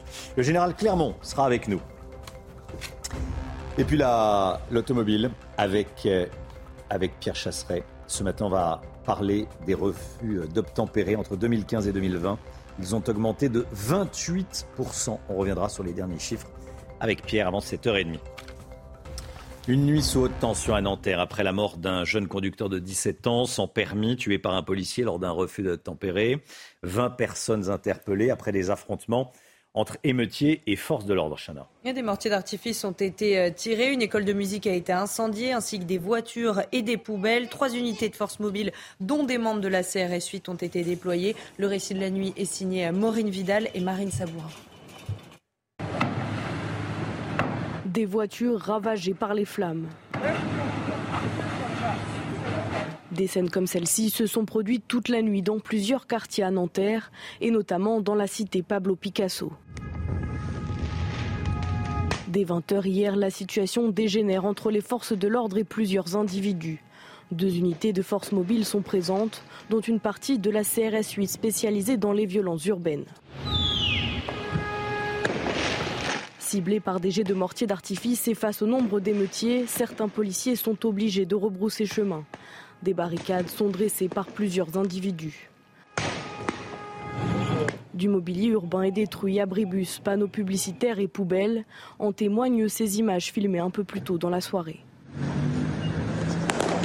Des scènes qui se déroulent au pied des bâtiments devant les riverains. La préfecture assurait que la situation était contenue peu avant minuit, mais les tensions se sont étendues dans plusieurs communes voisines. Célia Barotte, service police-justice de, de CNews avec nous. Euh, Célia, première question déjà, que sait-on du refus d'obtempérer à l'origine de ces émeutes? Eh bien, euh, cela s'est passé hier aux alentours de 8h30, place euh, Nelson Mandela à Nanterre. Les policiers ont vu un véhicule rouler dans la voie de bus et ont voulu le contrôler. L'homme au volant a d'abord refusé de s'arrêter, puis a obtempéré et coupé le moteur avant de redémarrer. Alors, de premières remontées policières évoquaient un véhicule qui aurait alors foncé sur le policier, mais une vidéo réalisée par une riveraine et publiée sur les réseaux sociaux montre le fonctionnaire debout à l'avant-gauche de la voiture côté conducteur, accoudé sur le pare-brise, pointant avec son arme administrative l'homme au volant qui est âgé de 17 ans. Au moment où la voiture redémarre, le policier fait feu et touche le conducteur à la poitrine avant que la voiture n'aille finir sa course encastrée dans un poteau quelques mètres plus loin. Le passager avant du véhicule a pris la fuite. Le mineur assis à l'arrière, lui, a été interpellé. Et le conducteur de 17 ans a été pris en charge par les secours avant de décéder à 9h15. Alors Célia, que sait-on du profil de la victime de 17 ans? Alors pour l'instant, deux versions euh, se confrontent. Celle de euh, la famille qui parle d'un jeune sans histoire et quelques sources policières évoquent une victime déjà connue euh, des services de police pour notamment une conduite sans permis, usage de stupéfiants ou encore des refus d'obtempérer. Mais pour l'instant, aucune condamnation concernant son, son casier judiciaire n'a été dévoilée. Merci Célia. Gauthier Lebret, du côté de la classe politique, les réactions euh, s'enchaînent, notamment du côté de la France insoumise Oui, alors pour Jean-Luc Mélenchon, euh, la police est incontrôlée. Il dit que la peine de mort n'existe plus en France, qu'aucun policier n'a le droit, vous voyez son tweet, n'a le droit de tuer sauf légitime défense et il parle d'une police donc incontrôlée. Euh, pareil pour Antoine Léaumont, député euh, LFI, qui dit quelque part que la peine de mort est revenue en France hier. Le refus d'obtempérer est puni de deux ans de prison et de 15 000 euros d'amende, pas de peine de mort. Et il faut savoir que euh, Antoine Léaumont, avec plusieurs de ses collègues LFI, eh bien ils ont fait hier soir, cette nuit même, la tournée des commissariats de Nanterre. c'est un droit hein, des euh, députés d'aller voir comment sont incarcérés les gardés à vue. Alors certains dénoncent la récupération politique de la France insoumise, à commencer par le député Renaissance Mathieu Lefebvre, qui dit que la mort d'un homme est évidemment un drame et toute la lumière sera faite sur ce qui s'est passé à Nanterre. Mais où sont les condamnations des refus d'obtempérer par la NUPES qui, toutes les 30 minutes, mettent en péril la vie de nos forces de l'ordre? Vous savez que Gérald Darmanin, a fait un tweet hier soir, Gérald Darmanin, pour dire qu'une enquête de l'IGPN était en cours pour savoir si, évidemment, comment était, a été fait l'usage de cette arme par ce, ce, policier. Prudence du côté du Rassemblement national. Marine Le Pen a refusé de répondre aux questions hier à l'Assemblée nationale, salle des quatre colonnes, car elle disait ne pas, avoir vu la vidéo, tandis qu'Eric Ciotti soutient, affiche son soutien aux forces de l'ordre, aux policiers qui étaient hier en première ligne face aux émeutes à Nanterre. Merci Gauthier. Réaction politique du Rassemblement national dans un instant. On est avec Michael Taverne, député RN du Nord. Et puis, euh, à 8h15, Laurence Ferrari recevra ce matin le préfet de police, Laurent Nunez, 8h15, dans la matinale. Dans l'actualité, il y a également la guerre en Ukraine. Une frappe russe sur un restaurant a fait au moins 8 morts et 56 blessés, Chana. Oui, ça s'est passé hier soir à Kramatorsk, c'est à l'est du pays. Le parquet général ukrainien a précisé qu'il s'agissait euh, d'un bilan provisoire. Et puis le chef du groupe paramilitaire euh, Wagner, Evgeny Prigogine, est arrivé euh, au Bélarus. Des médias bélarusses ont rapporté qu'un jet privé avait atterri à Minsk hier. Et suite à cette annonce, l'OTAN s'est dit prête à se défendre contre toute menace en provenance de Moscou ou de Minsk en provenance de la Russie ou de la Biélorussie. Le général Bruno Clermont est avec nous. Mon général, euh, pourquoi cette mise en garde de l'OTAN? C'est la conséquence directe de la mutinerie euh, avortée de, de Prigogine et des Wagner, qui aujourd'hui, euh, je pense que les, signaux sont assez clairs, se sont, vont arriver sont arrivés en Biélorussie avec une possible déstabilisation de la Biélorussie ou entrée de la Biélorussie en guerre. Je rappelle que la Biélorussie, c'est un pays qui est très proche de la Russie politiquement et, géographiquement, un pays qui n'est pas en guerre, euh, qui sert de base arrière extrêmement importante aux forces russes à partir desquelles partent des, tirs de missiles et des raids de bombardiers stratégiques, mais pour l'instant, la Biélorussie n'est pas en guerre. Donc l'inquiétude, elle vient essentiellement de la Pologne et des Pays-Bas, qui sont euh, très proches. La Pologne a 400 km de frontière avec la Biélorussie, euh, et ces pays ont toujours marqué leur, leur, inquiétude quant à un débordement de la guerre sur la Pologne et les Pays-Baltes. Donc c'est la, Pologne qui rappelle que euh, et qu'elle doit être aussi euh, défendue. Donc c'est la raison pour laquelle le secrétaire général de l'OTAN a rappelé que ce n'est pas simplement la Russie contre Moscou, mais également contre Minsk, au cas où Minsk rentrerait en guerre, ce qui paraît quand même euh, peu probable à ce stade-là. Donc c'est en quelque sorte la réinstallation de la défense collective de l'OTAN et, l'affirmation que les alliés seront derrière la Pologne et les pays-baltes. Il y a d'ailleurs deux points importants peut-être à rappeler. C'est que l'intérêt de l'OTAN n'est pas du tout de, diviser la Russie en, interne de fragiliser le régime de Poutine qui pourrait conduire, on l'a vu hier, on l'a vu avec l'affaire de Prigogine, à une possible guerre civile et à un chaos euh, compte tenu de la présence de milliers de têtes nucléaires euh, qui, sont quand même la préoccupation principale, des Américains. Et puis deuxièmement, le, sommet de l'OTAN qui est dans 15 jours, qui se prépare euh, ardemment, dans lequel les alliés vont discuter du dispositif de défense face à la Russie tout au long de la frontière, mais également de la stratégie vis-à-vis de la, des garanties de sécurité qui vont être données à l'Ukraine le jour où ce conflit se terminera. Et là, on ne sait vraiment pas quand. Merci beaucoup, général. Le général Bruno Clermont avec nous ce matin dans, dans, la matinale. Le sport, tout de suite, avec un Français qui gagne le premier tour du tournoi de Majorque. C'est Arthur Rinderknecht. On en parle tout de suite. Votre programme avec Groupe Verlaine. Centrale photovoltaïque à poser en toute simplicité n'importe où. Groupe Verlaine, connectons nos énergies. Rinderknecht qui a, euh, qui a battu, dominé euh, l'Espagnol Albert Ramos. Hein. Une victoire en 2-7, 7-6, 7-6 en un peu moins de deux heures. Le Français a confié avoir eu du mal à supporter la chaleur pendant le match. Alors au prochain tour, deux adversaires s'offrent à lui, soit son compatriote Constant Lestienne, soit l'Australien euh, Jason Kubler. Vous avez regardé votre programme avec Groupe Verlaine. Isolation thermique par l'extérieur avec aide de l'État. Groupe Verlaine, connectons nos énergies. 7h09, restez bien avec nous. Dans un instant, on sera avec Mickaël Taverne, député RN du Nord, ancien policier. On va revenir sur euh, ce qui s'est passé à Nanterre. A tout de suite. C'est News, il est 7h12. On est avec Michael Taverne. Bonjour, monsieur le député. Bonjour. Député Rassemblement national du Nord et ancien policier, c'est important de le, de le, préciser. On va revenir sur ce qui s'est passé à Nanterre. Déjà, sur ce qui s'est passé cette nuit. Des violences à Nanterre et dans plusieurs villes d'Île-de-France. Après, euh, après la mort d'un conducteur sans permis de, de, de 17 ans tué par un, par un, policier. On va y revenir. Euh, mais déjà, est-ce que vous condamnez ces, les violences d'hier soir? Bien évidemment, toutes les violences sont condamnables. Et surtout, en plus, euh, on s'en prend encore, euh, malheureusement, aux gens qui habitent euh, dans ces quartiers, qui sont les premières victimes de ces violences. Mais avant tout, je voudrais quand même avoir une pensée pour la famille de ce jeune de 17 ans. la mort d'un homme est toujours dramatique, tragique. Et je pense aussi à ce policier, puisque hier, dans l'exercice de sa mission, sa vie a totalement basculé. Et vous savez, j'ai été policier pendant 22 ans. J'ai été confronté à plusieurs reprises à des refus d'obtempérer, et tout se joue en une fraction de seconde. Et aujourd'hui, la justice est saisie, l'IGPN est saisie. Donc euh, la récupération politique de la France insoumise, maintenant, ça suffit. Euh, il faut faire preuve de responsabilité. Il y a une enquête judiciaire, laissons euh, la justice faire son travail. Euh, et ensuite, vous savez, il y a aussi un point extrêmement important. C'est que le cadre légal, ici, donc le 435 du Code de sécurité intérieure, n'est pas forcément connu par les policiers. C'est une usine à gaz. Et il faut absolument recentrer la formation continue des policiers. J'ai alerté à plusieurs reprises le ministre de l'Intérieur à ce sujet. Il ne m'a jamais répondu. Le président de la République en 2021 avait euh, en, tout cas assuré que 50% du temps de service des policiers serait consacré à la formation continue. Aujourd'hui, on est loin, euh, on est loin d'y être. Le 435, c'est la légitime défense. Tout à fait. C'est le cadre juridique de l'usage des armes par les forces de l'ordre. Mais c'est pas simple à appliquer. Votre vie est en danger. Vous avez le droit de tirer. Votre vie n'est pas en danger. Vous n'avez pas le droit de tirer.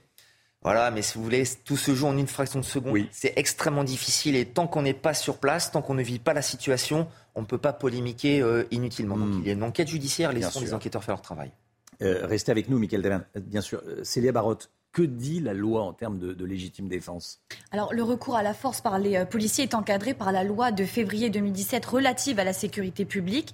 Les conditions sont désormais calquées sur le régime des gendarmes. Alors, il y a plusieurs conditions.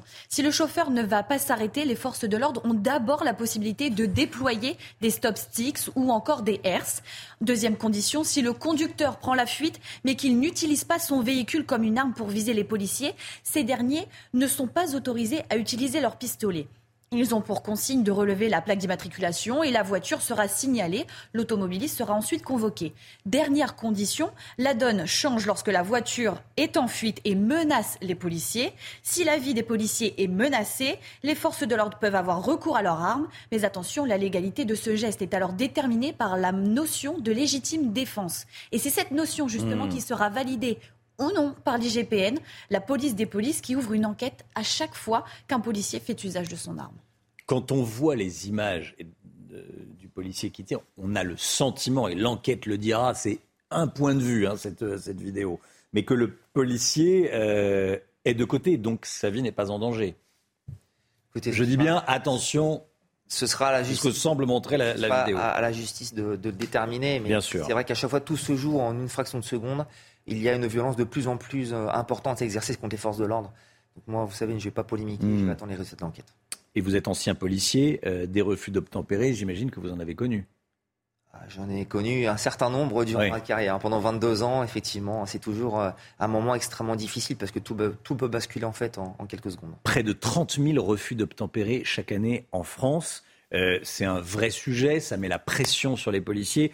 On l'a vu, euh, la loi n'est pas si simple que ça à appliquer. Euh, qu'est-ce qu'il faut faire? Je pense qu'il y a deux points. Le hmm. premier, il faut déjà une réponse pénale.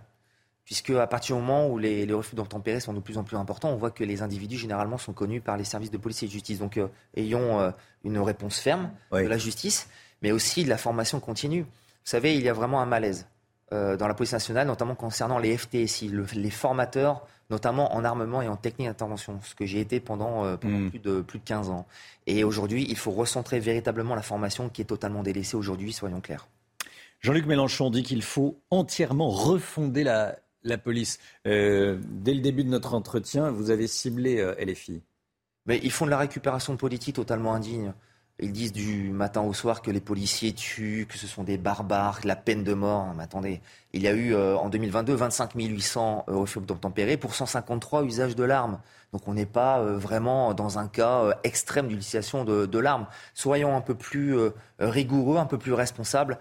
Mais bon, venant de la France insoumise, je suis hmm. forcément étonné qu'ils prônent des slogans anti-flics.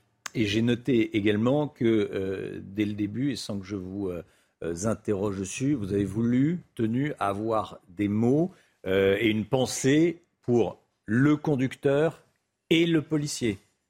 Bien sûr. C'est la, la, position du Rassemblement national. bien sûr, vous savez, à partir du moment où il y a la mort d'un jeune, c'est dramatique. Donc nous avons une pensée, bien évidemment, pour la famille. Mais je pense également aux policiers, puisque sa vie a basculé aussi. Hein. Vous savez, euh, il est placé en garde à vue, il y a une enquête judiciaire, peut-être une condamnation pénale.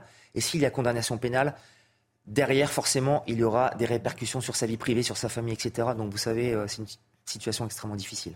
Michael Taverne, député RN du Nord, ancien policier. Merci d'être venu sur le plateau de la, de la, matinale. Euh, ce matin, la matinale de, de CNews.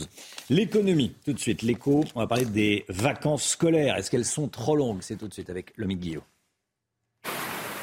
Vivez un moment d'émotion devant votre programme avec XXL Maison, mobilier design et décoration.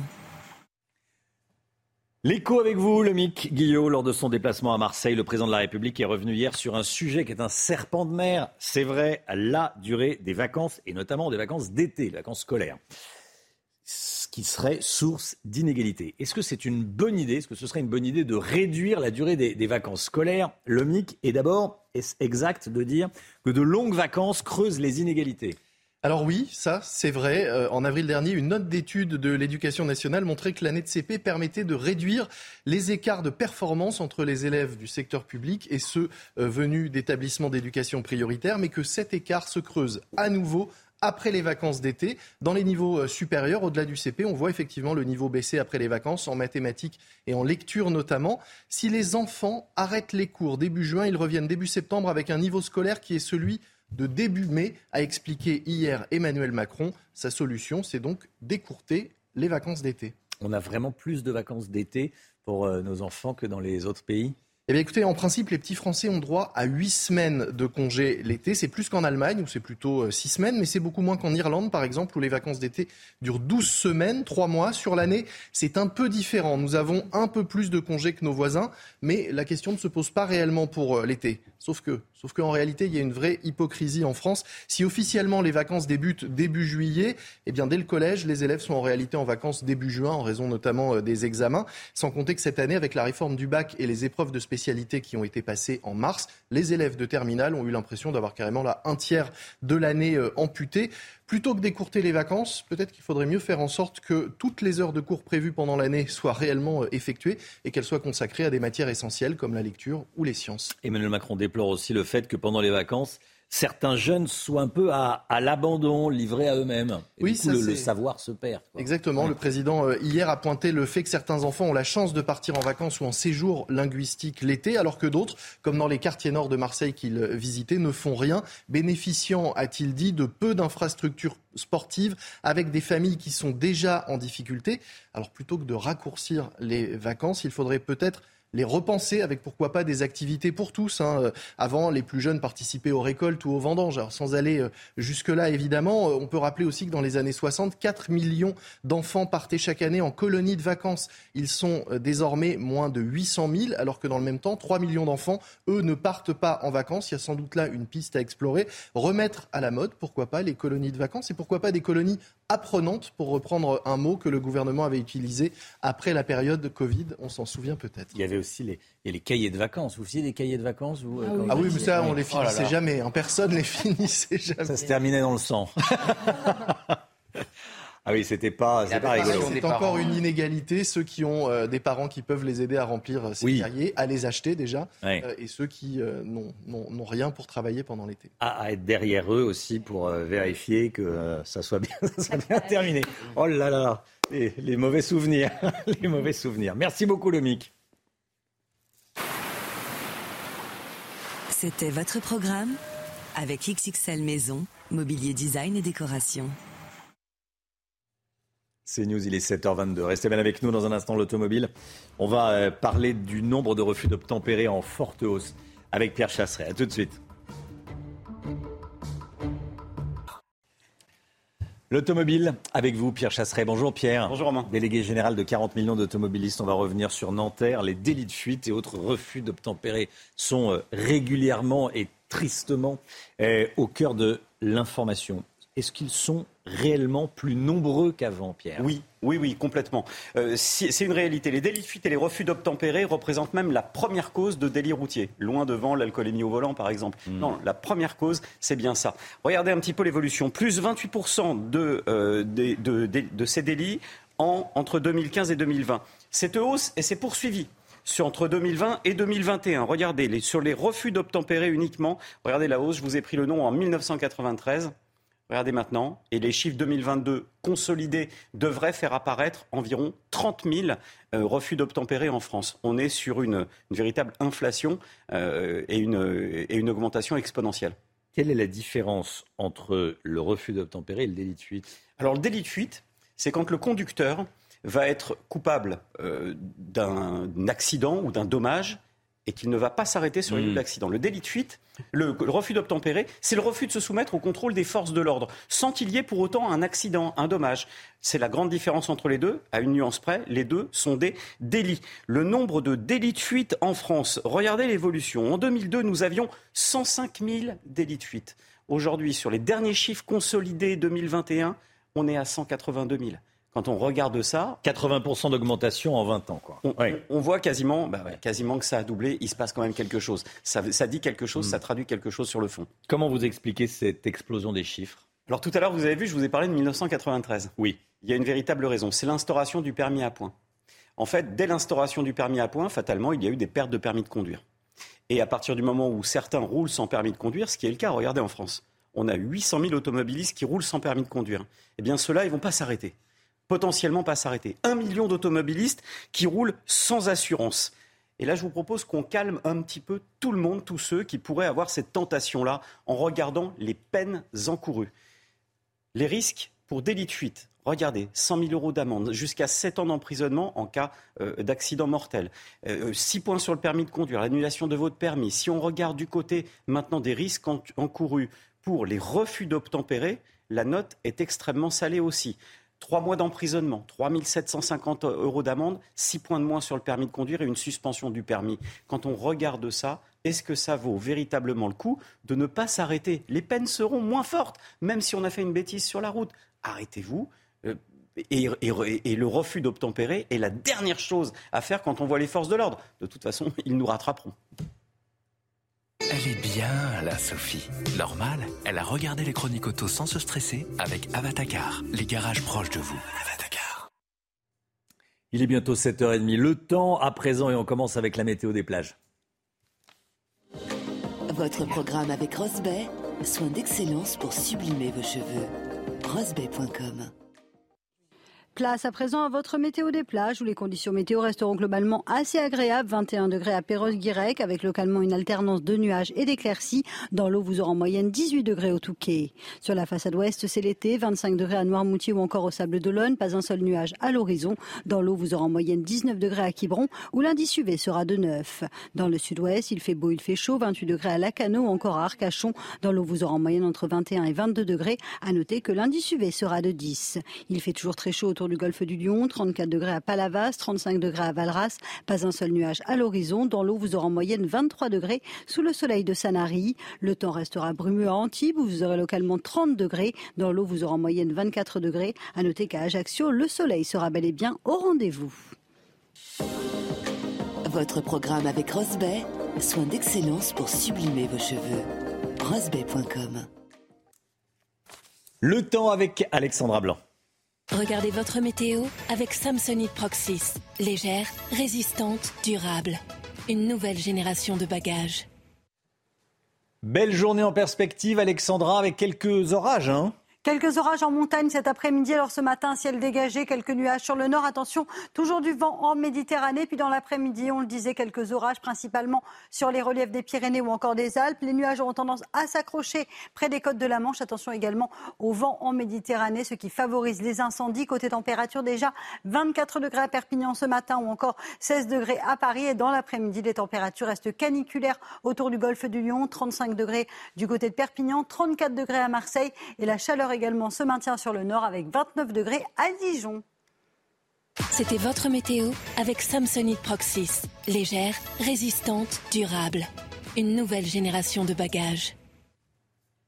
Vous regardez la matinale de CNews. Merci d'être avec nous. Il est 7h30 à la une ce matin des scènes d'émeutes à Nanterre ces dernières heures et dans plusieurs villes d'Île-de-France après la mort d'un conducteur sans permis de 17 ans tué par un policier lors d'un refus d'obtempérer.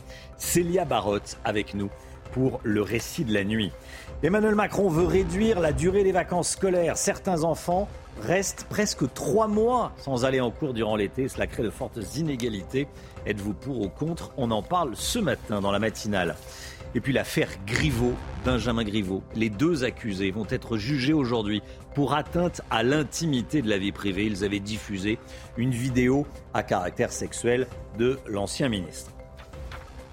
Une nuit sous haute tension à Nanterre après la mort d'un jeune conducteur de 17 ans sans permis, tué par un policier lors d'un refus d'obtempérer.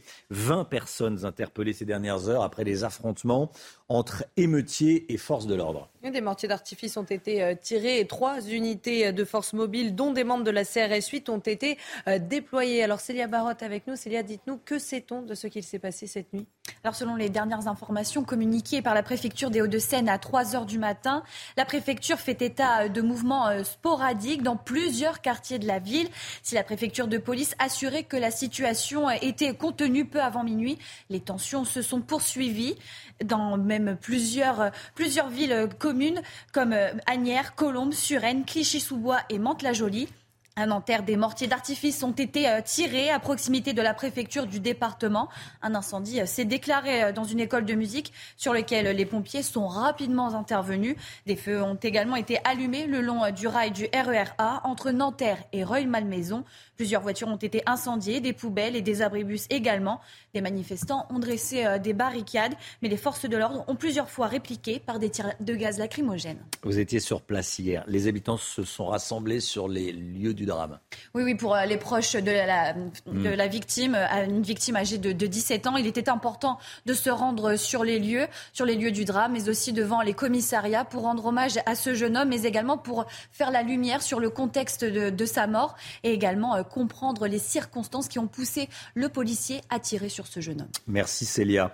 Le policier qui a ouvert le feu, quant à lui, toujours en garde à vue ce matin pour homicide volontaire. Et une autre enquête a été ouverte pour refus d'obtempérer et tentative d'homicide volontaire sur personne dépositaire de l'autorité publique. Alors on est allé à la rencontre des habitants et tous nous disent que les violences ne sont pas prêtes de s'arrêter. Adrien Spiteri.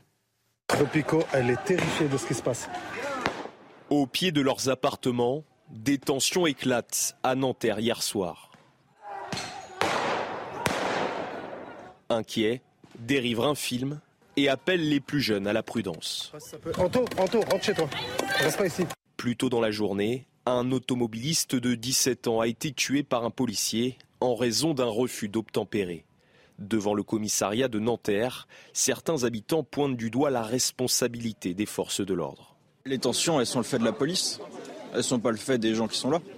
S'il y a des tensions, c'est parce qu'il y a quelqu'un qui a été tué. Pourquoi ils veulent faire la violence, les, les, les jeunes hommes dans les quartiers? C'est parce qu'ils en ont marre et c'est répétitif, il y a beaucoup de violence. C'est répétitif, il y a beaucoup de morts. Donc là, il faut faire quelque chose. D'autres habitants de la ville, plus âgés, s'inquiètent de ces débordements. Ça peut partir très très vite et puis euh, tout le monde n'est pas bac plus 5 dans sa tête non plus. Hein, donc euh, bon, euh, je me joins à ce qu'a dit notre maire, Patrick Jarry. Il, a, il comprend la situation et appelle au calme. À Nanterre hier soir, au moins 20 personnes ont été interpellées. Dans trois quarts d'heure, soyez là, 8h15, on sera avec le préfet de police de Paris, Laurent Nunez, qui sera interrogé par Laurence Ferrari. Laurent Nunez, préfet de police de Paris, qui a choisi CNews pour parler ce matin, interrogé par Laurence. Et puis, 8h30, Pierre-Marie Sèvres, directeur de l'Institut pour la justice. On reviendra sur l'affaire de Nanterre. Marseille ne veut pas de toi. Voilà ce qu'on pouvait entendre sur le vieux port hier soir. Plusieurs centaines de personnes se sont rassemblées contre le déplacement d'Emmanuel Macron dans la cité phocéenne. Ils ont défilé aux alentours de 18h sur les quais de Marseille et sur le vieux port. Troisième et dernier jour à Marseille pour Emmanuel Macron, le chef de l'État qui est sur place depuis le début de la semaine pour lancer l'acte 2 de son plan Marseille en grand. Hier, il était question d'éducation, Chana. Hein. oui, il est en déplacement à l'école Saint-André, c'est dans le quartier euh, La Castellane. Emmanuel Macron s'est dit euh, favorable à la réduction du temps des vacances scolaires sur la période estivale. Alors, qu'en pensent les parents d'élèves? On est allé leur poser la question. Adrien Fontenot et Solène Boulan. C'est chaque année le même casse-tête pour les parents, avec les longues vacances d'été. S'organiser pour garder et occuper les enfants semble toujours aussi compliqué. Entre euh, les parents qui travaillent, les grands-parents pas toujours disponibles euh, et les activités qui sont parfois onéreuses, c'est pas toujours simple à mettre en place, effectivement. On a souvent deux à trois semaines de disponibles seulement, donc euh, oui, comparé à, ces deux mois et demi, peut-être qu'il faudrait une meilleure, on va dire un meilleur étalage des journées de vacances sur l'ensemble de l'année. Un temps trop long pour les parents, comme pour le chef de l'État, qui souhaite ouvrir le débat sur les vacances d'été. Côté grands-parents, le problème est plus large. Je trouve que les vacances d'été sont une bonne chose. Et par contre, je suis pour raccourcir les vacances de, dans tout le trimestre scolaire, dans les trimestres scolaires, parce que 15 jours toutes les 3 semaines, je trouve que c'est trop. Je crois que tout est à repenser sur le temps scolaire en France. Il faut, je dirais, diminuer peut-être les journées de travail et raccourcir les, et diminuer le nombre de jours de vacances sur la totalité de l'année scolaire. Des idées et un débat loin d'être nouveau. En 2013, alors ministre de l'Éducation nationale sous François Hollande, Vincent Payon proposait six semaines de vacances d'été. Plus récemment, Édouard Philippe évoquait encore ce sujet pour tendre vers l'école du XXIe siècle. L'affaire de la vidéo à caractère sexuel de Benjamin Griveaux, l'activiste russe Piotr Pavlinsky et sa compagne Alexandra de Tadeo seront jugés aujourd'hui et demain à Paris pour atteinte à l'intimité de la vie privée. Je rappelle que la diffusion de ces images en 2020 avait entraîné la chute du ténor de la majorité qui était alors candidat à la mairie de la capitale. Retour sur cette affaire avec Noémie Chou. Le 14 février 2020, Benjamin Griveaux annonce qu'il n'est plus candidat à la mairie de Paris. Je ne souhaite pas nous exposer davantage, ma famille et moi, quand tous les coups sont désormais permis. Deux jours plus tôt, des vidéos à caractère sexuel ont été publiées sur le site Pornopolitique. Ces images, largement relayées sur les réseaux sociaux, avaient été reçues par Alexandra de Tadeo, une jeune femme qui dit avoir entretenu une brève histoire avec Benjamin Griveaux au printemps 2018. Elle affirme que c'est son compagnon Piotr Pavlinsky, artiste russe connu pour ses performances extrêmes et réfugié en France, qui a choisi de les diffuser. Mais pour l'avocat de l'ancien porte-parole du gouvernement, le couple a tout simplement voulu abattre un candidat en campagne et détruire sa famille. Et ce qui a été fait par M. Pavleski et par Mme de Tadeo, c'est une violation de la vie privée en bande organisée et ça doit être sanctionné. Ça va bien au-delà de M. Benjamin Griveaux. C'est une perturbation de la vie démocratique. C'est l'importation de la pratique du compromat. Euh, en France, M. Pavlinsky confond l'art et la stasie. Jugés pour atteinte à l'intimité de la vie privée, les deux prévenus risquent jusqu'à un an de prison et 45 000 euros d'amende. Un avion de tourisme qui largue sa cargaison de drogue en plein vol au-dessus de l'Ardèche. Ça s'est passé le week-end dernier. On vous a raconté cette, cette histoire. L'appareil qui avait décollé d'Allemagne a été pris en chasse par un Rafale alors qu'il survolait la centrale de, de Fessenheim, ce qui est totalement interdit. C'est le fait de survoler la centrale de Fessenheim qui a alerté les, services d'urgence. Et c'est à ce moment-là que euh, le pilote du petit avion, qui est un ressortissant euh, polonais, s'est mis à jeter des colis par-dessus bord. Le récit de cette course-poursuite dans les airs avec Vincent Fandège. Samedi après-midi, c'est dans le ciel ardéchois, au-dessus de plusieurs petits villages, que s'est produit une scène digne d'un film d'action. Après avoir survolé la centrale nucléaire de Fessenheim, un petit avion de tourisme, un P-28 comme celui-ci, est pris en chasse par un rafale. Deux témoins racontent. On a entendu un grand bruit et en fait on a vu un petit avion de tourisme avec un rafale qui était planté devant lui. L'avion militaire qui était derrière euh, avait bien du mal à, à, freiner pour ne pas le, pour ne pas le dépasser. J'ai cru qu'ils allaient se rentrer dedans. C'était Top Gun en fait. Top Gun à la chapelle. Après avoir rattrapé l'avion de tourisme, le Rafale prend contact avec le pilote. Ses explications sont peu convaincantes. Selon le porte-parole de l'armée de l'air et de l'espace, le pilote de l'avion de chasse se rapproche du P-28 et assiste à une scène peu banale. Lorsque le pilote du P-28 a découvert que le Rafale était à côté de lui, qui s'est mis à avoir un comportement relativement erratique, une espèce de panique à bord, et il a ouvert la portière et largué plusieurs colis à travers la portière. Des paquets qui atterrissent aléatoirement à mesure que l'avion avance. En dessous, les habitants assistent à la scène. Ils sont tombés dans, les, dans le pré là. Après, les gendarmes sont venus, ils ont été chercher euh, les, tout ce qu'il y avait dedans. À l'intérieur des sacs, de la méthamphétamine, une drogue de synthèse. Le pilote atterrit finalement à Aubenas, réussit à prendre la fuite, mais est interpellé dans la soirée et placé en garde à vue. Voilà, une histoire euh, incroyable. Un avion qui largue de la drogue depuis les airs qui est poursuivi par un rafale. Enfin, il s'est fait euh, interpeller. Euh, restez bien avec nous. Dans un instant, l'économie avec le Guillaume. On va parler de la déclaration des biens immobiliers sur le site du fisc.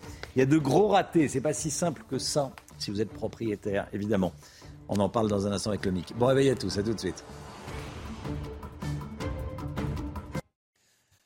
C'est nous, il est 8h moins le quart. L'économie dans un instant, on va parler immobilier, mais tout d'abord le point info, tout ce qu'il faut savoir dans l'actualité ce matin avec Chana Lousteau. Nuit de violence à Nanterre. Il y a eu des affrontements entre émeutiers et forces de l'ordre après la mort d'un jeune conducteur sans permis de 17 ans tué par un policier dans un refus d'obtempérer. 20 personnes ont été interpellées selon le dernier bilan. Trois unités de force mobile, dont des membres de la CRS 8, ont été déployées toute la nuit. Papendiaï annonce un plan de formation des personnels à l'éducation à la sexualité à l'école. Ce plan sera lancé dès la rentrée prochaine. Les personnels seront formés entre autres sur l'égalité filles-garçons ou la notion de consentement. D'après le Code de l'éducation, les élèves des écoles, collèges et lycées doivent bénéficier d'au moins trois séances annuelles d'éducation à la sexualité. Et puis la guerre en Ukraine, une frappe russe sur un restaurant a fait au moins 8 morts et 56 blessés. Ça s'est passé hier soir à Kramatorsk, à l'est du pays. Le parquet général ukrainien a précisé qu'il s'agissait d'un bilan provisoire puisque des personnes pourraient être coincées sous les décombres. Vivez un moment d'émotion devant votre programme avec XXL Maison, mobilier design et décoration.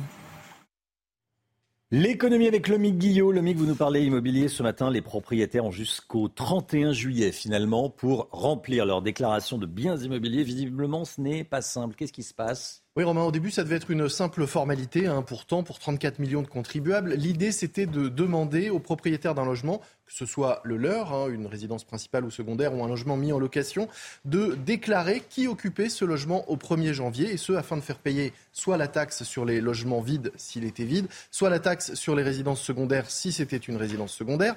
Pour remplir cette déclaration, il suffit tout simplement d'aller sur le site des impôts dans l'onglet Gérer mes biens, de vérifier les informations pré-remplies de les compléter et de valider. Sauf que Premier écueil, cette déclaration ne se fait qu'en ligne. Un problème est de taille pour tous les contribuables qui n'ont pas accès facilement à Internet. Et puis second problème, il y a parfois des erreurs. C'est la première fois que cette déclaration euh, existe. Elle est pré-remplie, mais parfois la superficie indiquée n'est pas la bonne. Des logements peuvent être découpés en différents morceaux, avec la cave d'un côté, le parking de l'autre. On peut avoir euh, plusieurs types d'erreurs qu'on peut corriger pour certaines, mais pour d'autres, il faut nécessairement contacter le service des impôts afin qu'il rectifie. Et ça fonctionne pas. Eh bien non, parce que les services des impôts se sont retrouvés totalement submergés par les demandes et les questions des contribuables qui découvraient cette nouvelle déclaration à l'approche de la date limite qui était fixée au départ au 30 juin pour ça qu'elle a été euh, repoussée d'un mois. Mais selon le syndicat Solidaire Finances Publiques, cette campagne de déclaration tourne véritablement au cauchemar à la fois pour les usagers, mais aussi pour les personnels de la direction des finances publiques qui ont par exemple reçu plus de 94 000 appels à propos de cette déclaration. Le 16 juin dernier, le syndicat évoque même un risque psychosocial grave et avéré pour les agents, autrement dit un risque de, de burn-out. Et pour ne rien arranger, les contribuables ne reçoivent pas d'accusés de réception après avoir rempli cette déclaration, ce qui fait que certains anxieux appelle les impôts pour savoir si ça a été bien enregistré et engorge un peu plus les lignes. Qu'est-ce qu'on risque si on ne la remplit pas? Eh bien, théoriquement, 150 euros d'amende, ce qui rajoute euh, au stress de certains, 150 euros d'amende par logement. Donc, si on est propriétaire de plusieurs logements et qu'on ne remplit pas, l'amende est multipliée. Heureusement, pour cette première année, le fisc devrait être indulgent avec les oublieux ou retardataires. Mais le plus gros risque, c'est de devoir payer, par exemple, une taxe sur un logement vacant si on a tout simplement oublié de déclarer qu'on avait un locataire ou de devoir payer une pénalité si on n'a pas déclaré une résidence secondaire pour laquelle la taxe d'habitation reste due. Parce que là, c'est un manque à gagner pour les caisses de l'État. Et autant vous dire que dans ce cas-là, le fisc saura où vous trouver. C'était votre programme avec XXL Maison, Mobilier Design et Décoration. C'est News, 7h48. Dans un instant, la culture avec Chloé Ronchin. Eh, bonjour Chloé. Tiens, à propos, de, à propos de culture, on va parler de. On parlera d'un spectacle sur Notre-Dame de, de, Paris. Mais on avait des images aussi à vous montrer sur la maison de Barbie. Parce qu'il va y avoir un film sur Barbie.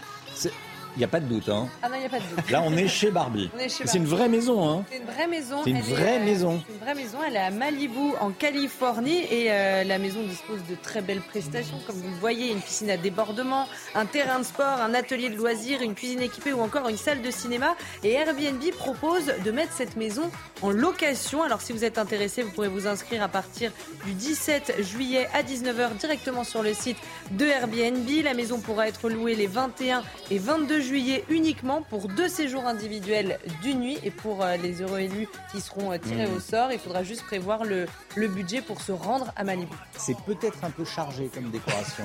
C'est un peu cher, c'est engagé. C'est engagé, voilà. C'est une date, hein. engagée, vous voyez le terme. Voilà. La date, ma fille va me harceler, je pense. Pour Ah oui, que si elle vous regarde ce matin, Là, oui, il y a des chances. Elle va vous demander de, de participer au, au concours. Allez, voilà, c'est un petit, un petit clin d'œil. 7h49, restez bien avec nous. Donc, on- un spectacle sur Notre-Dame de Paris avant 8h avec vous, Chloé Ronchin. Et puis, euh, l'édito politique avec Paul Sugy. Nanterre, on va revenir sur euh, Nanterre. Nanterre brûle et l'extrême gauche a allumé la mèche, nous dit Paul Sugy. À tout de suite. Rendez-vous avec Laurence Ferrari dans Punchline, du lundi au jeudi de 17h à 19h. La politique avec vous, Paul Sugy. Bonjour Paul. Bonjour Romain. Ce matin, Paul, vous revenez sur le drame qui a eu lieu hier matin à Nanterre. Comme tout le monde, vous avez vu la vidéo de cet adolescent tué par un policier après un refus d'obtempérer au volant de sa voiture. Qu'est-ce que ces images vous inspirent Bah, Romain, comme tout le monde, hein, je crois, une profonde tristesse. Ce garçon avait 17 ans, euh, on n'est pas sérieux à cet âge-là. Vous connaissez comme moi le poème de Rimbaud. Nuit de juin, 17 ans, on se laisse griser, la sève et du champagne il vous monte à la tête, on divague, on se sent aux lèvres un baiser qui palpite là comme une petite bête. Bon bah voilà, qui que ce soit euh, ce garçon Romain, quels que soient ses torts ou ceux du policier qui lui a tiré dessus, on pleure avec sa mère sur cette vie foutue en l'air, sur ses espoirs déçus, sur ses promesses trahies. Et puis on rêve, après tout c'est vrai aussi, on rêve d'un monde dans lequel les enfants ne conduisent pas des voitures sans permis, dans lequel euh, tout le monde obéit à la police quand elle demande de s'arrêter, et surtout, surtout, un monde dans lequel on ne tire pas sur des gamins à bout portant, euh, quand bien même ils seraient en tort dans la situation présente. Le policier qui est l'auteur du tir mortel est mis en examen. Il est donc présumé innocent, mais une enquête devra dire s'il a eu raison euh, de tirer ou non, et si, ou si c'est une erreur, voire un crime. Pourtant, toute la gauche semble déjà s'être fait un avis. Oui, Romain, et croyez-moi, j'ai pas un seul instant, je vous le promets, l'intention de défendre aveuglément le policier au seul motif qu'il faudrait défendre à tout prix la police. Euh, la grandeur d'un pays comme le nôtre, c'est de juger équitablement ses citoyens, de donner les mêmes droits aux voyous comme aux flics. Et si c'est la police qui, qui en tort, et ça lui arrive assez souvent, eh bien, elle doit rendre des comptes, et ça, c'est normal. Par contre, l'inverse doit être vrai aussi. Et là, comme d'un seul homme, tout ce que la gauche compte d'élus politiques, de représentants associatifs, de journalistes, de militants, même des footballeurs euh, ou autres, eh bien, c'est cru le devoir de prendre son intuition en voyant la vidéo pour une certitude. Alors, c'est d'autant plus étonnant, voire grotesque, que c'était les mêmes il y a quelques semaines seulement qui, après l'attaque qui a été commise à Annecy par un réfugié syrien, hurlaient dans tous les micros qu'il ne fallait surtout tirer aucune conclusion hâtive. C'est un peu la tartufferie de la gauche. Ceux qui s'indignaient hier des récupérations politiques, eh bien aujourd'hui récupèrent euh, à tout va, s'en donnent à cœur joie euh, avec ce drame, sans la moindre prudence, euh, sans attendre de précision sur les faits. Ce sera l'enquête euh, de les apporter. Et veulent y voir en fait une nouvelle démonstration, et bien que la police est une milice criminelle au fond d'un État, au service d'un État fasciste. On ne s'en étonne même plus, c'était les mêmes qui criaient dans toutes les manifestations cette année que tout le monde déteste la police. Voilà, alors précision, euh, contrairement à ce que je viens de dire, il n'est pas mis en examen, il est en garde à vue dans le cadre d'une enquête pour homicide volontaire, le policier. C'est important de le préciser. Paul, cette nuit, il y a eu de violentes émeutes à Nanterre et dans de nombreuses villes de France. Est-ce que vous pensez que les responsables de la gauche en sont les responsables? Oui, sans l'ombre d'un doute. Et je vais même aller plus loin quand euh, Mélenchon, Boyard, Rousseau, enfin toute la clique vont dénoncer sans aucune précaution les faits euh, et sans même prendre la peine d'appeler au calme et bien dans les cités. Euh, ils sont pas seulement complices des émeutes, ils sont des lâches coupables. C'est-à-dire que le chaos, au fond, leur rend service parce qu'ils précipitent leur prophétie, à savoir que le pouvoir en place, hein, celui de la France d'Emmanuel Macron, est violent et engendre la violence. Et alors chacun des émeutiers qui ont brûlé euh, bien cette nuit les cités, jusque même des écoles ou des mairies, qui ont tiré au mortier d'artifice sur des policiers, qui ont caillassé les pompiers, est coupable, bien sûr, mais leur haine de la France et de son État est attisée. Euh, pire que ça, elle est même légitimée par des bourgeois qui, eux, restent bien au chaud et qui laissent, pour ainsi dire, leur valet faire le sale boulot à leur place. Alors oui, euh, Romain, Nanterre a brûlé toute la nuit, je le sais, j'y étais, euh, mais si c'était les voyous des cités qui tenaient le briquet, c'est aussi l'extrême gauche qui a produit l'étincelle. Merci Paul Sugy, merci d'avoir été en direct avec nous, merci d'avoir été là. 7h56, c'est Laurent Nunez 8h15, qui sera l'invité de, Laurence Ferrari dans la matinale. Invité de Laurence Ferrari, 8h15, le préfet de police de Paris. Allez, on va aller au spectacle avec le Ranchin. Votre programme avec Groupe Verlaine, centrale photovoltaïque à poser en toute simplicité n'importe où. Groupe Verlaine, connectons nos énergies. La culture avec Chloé Ronchin, journaliste culture de cnews.fr. Bonjour Chloé. Bonjour Chana. Alors ce matin, Chloé, vous nous parlez d'un spectacle événement qui rend hommage à la cathédrale Notre-Dame de Paris et il sera présenté pour la toute première fois ce week-end dans la capitale.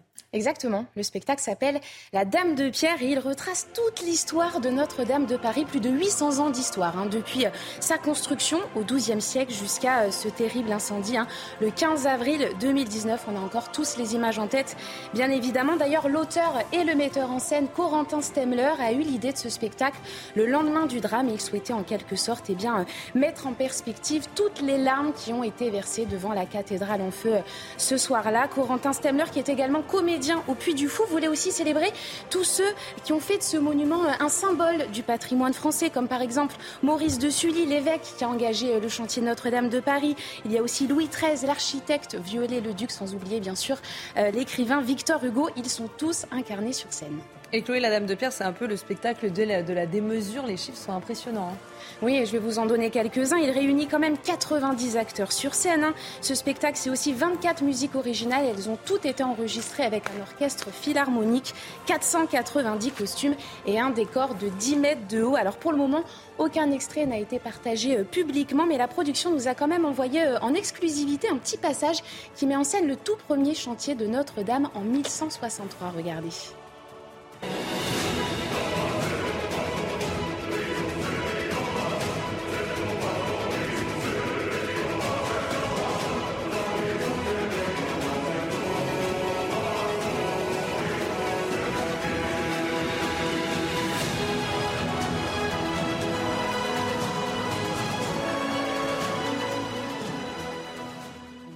Alors Chloé, hein. pour voir, euh, ouais, magnifique, envie. Et ça se passe au Palais des Congrès de Paris, Chloé.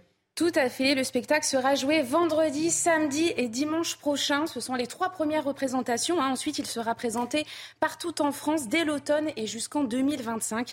Les comédiens se produiront à Metz et à Reims, puis ça sera au tour de Lyon, Bordeaux, Orléans ou encore de Strasbourg d'accueillir la troupe de la Dame de Pierre. Merci Chloé. Vous avez regardé votre programme avec Groupe Verlaine. Isolation thermique par l'extérieur avec aide de l'État. Groupe Verlaine, connectons nos énergies. Voilà, magnifique spectacle. Merci Chloé. Toujours les, les, les bons. Euh, bonnes petites idées les de bonnes petites idées de sortie. exactement. Allez, 7h59. Le temps tout de suite avant le, le journal. Le temps, Alexandra Blanc. Regardez votre météo avec Samsonite Proxys. Légère, résistante, durable. Une nouvelle génération de bagages. Ravi de vous retrouver avec des conditions météo relativement calmes en cette journée de mercredi, avec néanmoins quelques orages, principalement dans l'après-midi, mais uniquement sur les reliefs, sur les Pyrénées ou encore sur les Alpes. Vous aurez également quelques nuages près des côtes de la Manche, avec un temps parfois assez nuageux entre la pointe bretonne et les régions du Nord. On retrouvera également quelques nuages du côté de la Corse. À noter également le maintien du vent en Méditerranée. Attention donc au risque d'incendie, puisque vous allez le voir, les températures vont rester caniculaires en direction du sud, 35 degrés en moyenne à Perpignan, 34 4 degrés entre Marseille et Montpellier. C'est pourquoi, avec le vent, le risque d'incendie est particulièrement élevé aujourd'hui. Donc soyez bien prudents. On retrouve également de la chaleur dans le sud-ouest, 31 degrés à Toulouse ou encore 30 degrés à Bordeaux. Et puis il fera chaud également entre Tours, Orléans et Dijon, avec localement 29 degrés. Demain, changement de décor avec le retour à un temps beaucoup plus instable. On va de nouveau retrouver des orages. Orages qui vont donc arriver par le nord-ouest. On aura également des orages en montagne.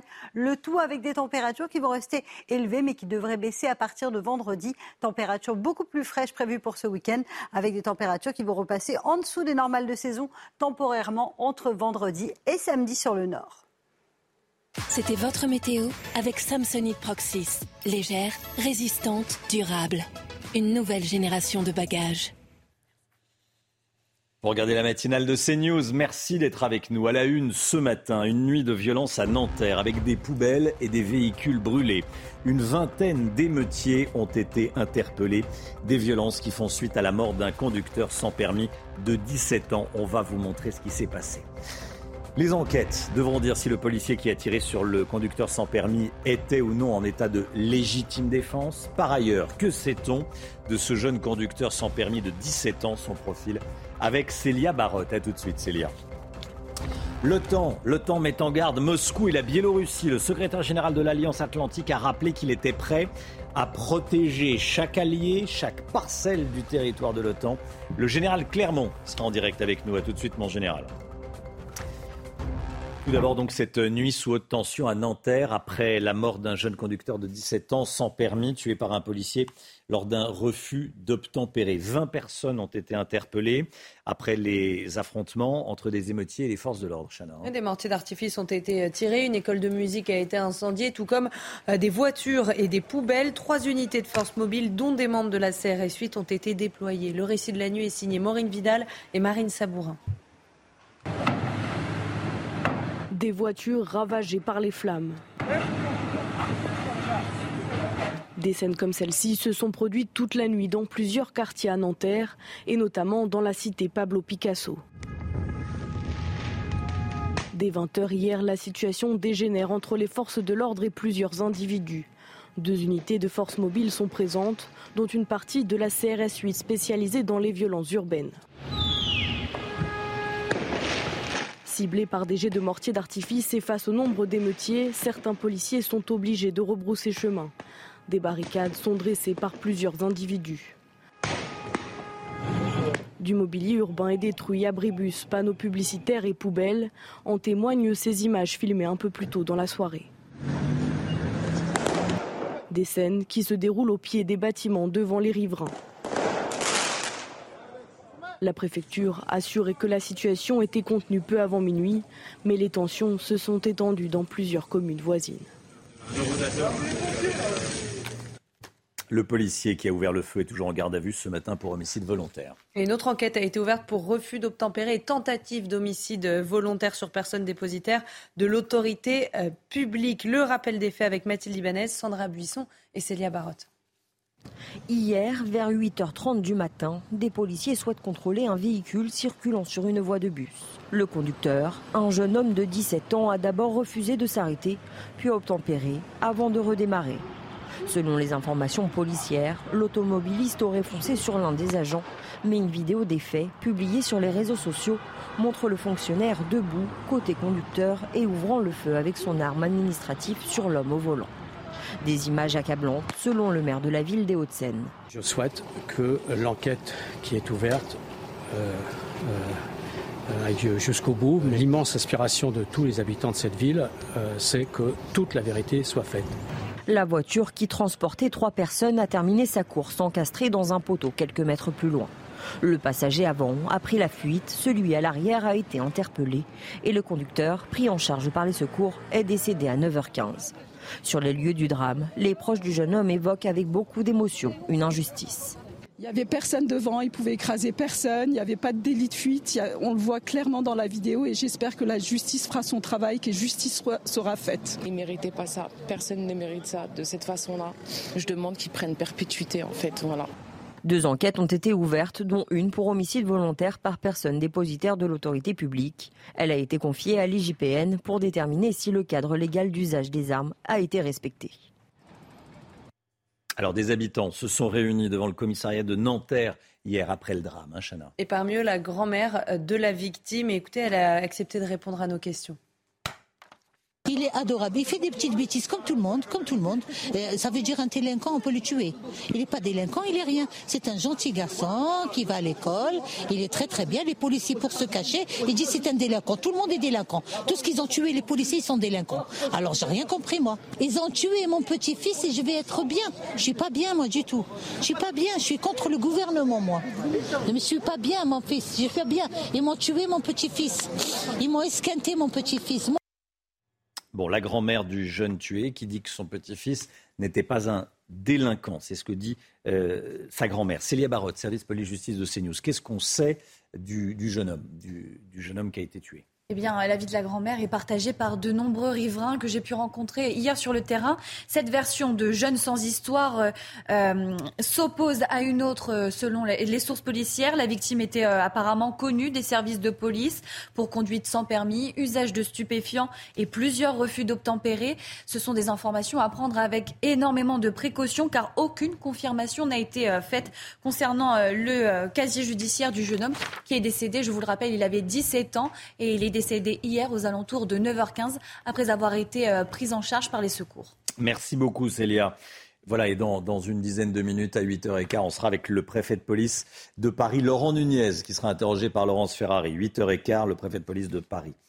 La guerre en Ukraine, une frappe russe sur un restaurant a fait au moins 8 morts et 56 blessés. Ça s'est passé à Kramatorsk, à l'est du pays. Le parquet général ukrainien a précisé qu'il s'agissait d'un bilan provisoire. Le chef du groupe paramilitaire Wagner, Evgeny Prigogine, est arrivé euh, au Bélarus. Des médias bélarusses ont rapporté qu'un jet privé avait atterri à Minsk hier. Et suite à cette annonce, l'OTAN s'est dit prête à se défendre contre toute menace en provenance de Moscou ou de Minsk. Le général Bruno Clermont est avec nous. Mon général, pourquoi cette mise en garde de l'OTAN? C'est la, conséquence directe de la mutinerie avortée de, de Prigogine qui a fait que euh, Prigogine et les mercenaires Wagner euh, vont s'installer en Biélorussie.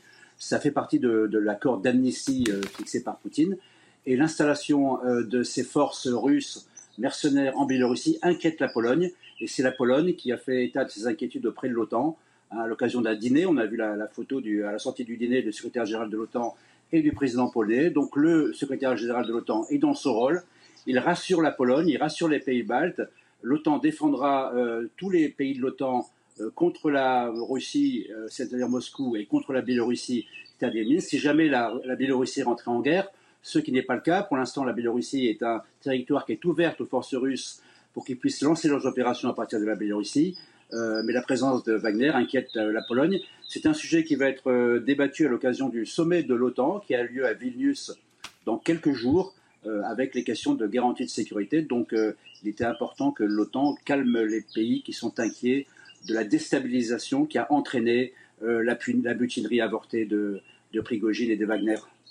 Le général Bruno Clermont avec nous. Merci mon général. Il est 8h08. Restez bien sur CNews. Dans un instant, le préfet de police de Paris, Laurent Nunez, sera l'invité de Laurence Ferrari. A tout de suite.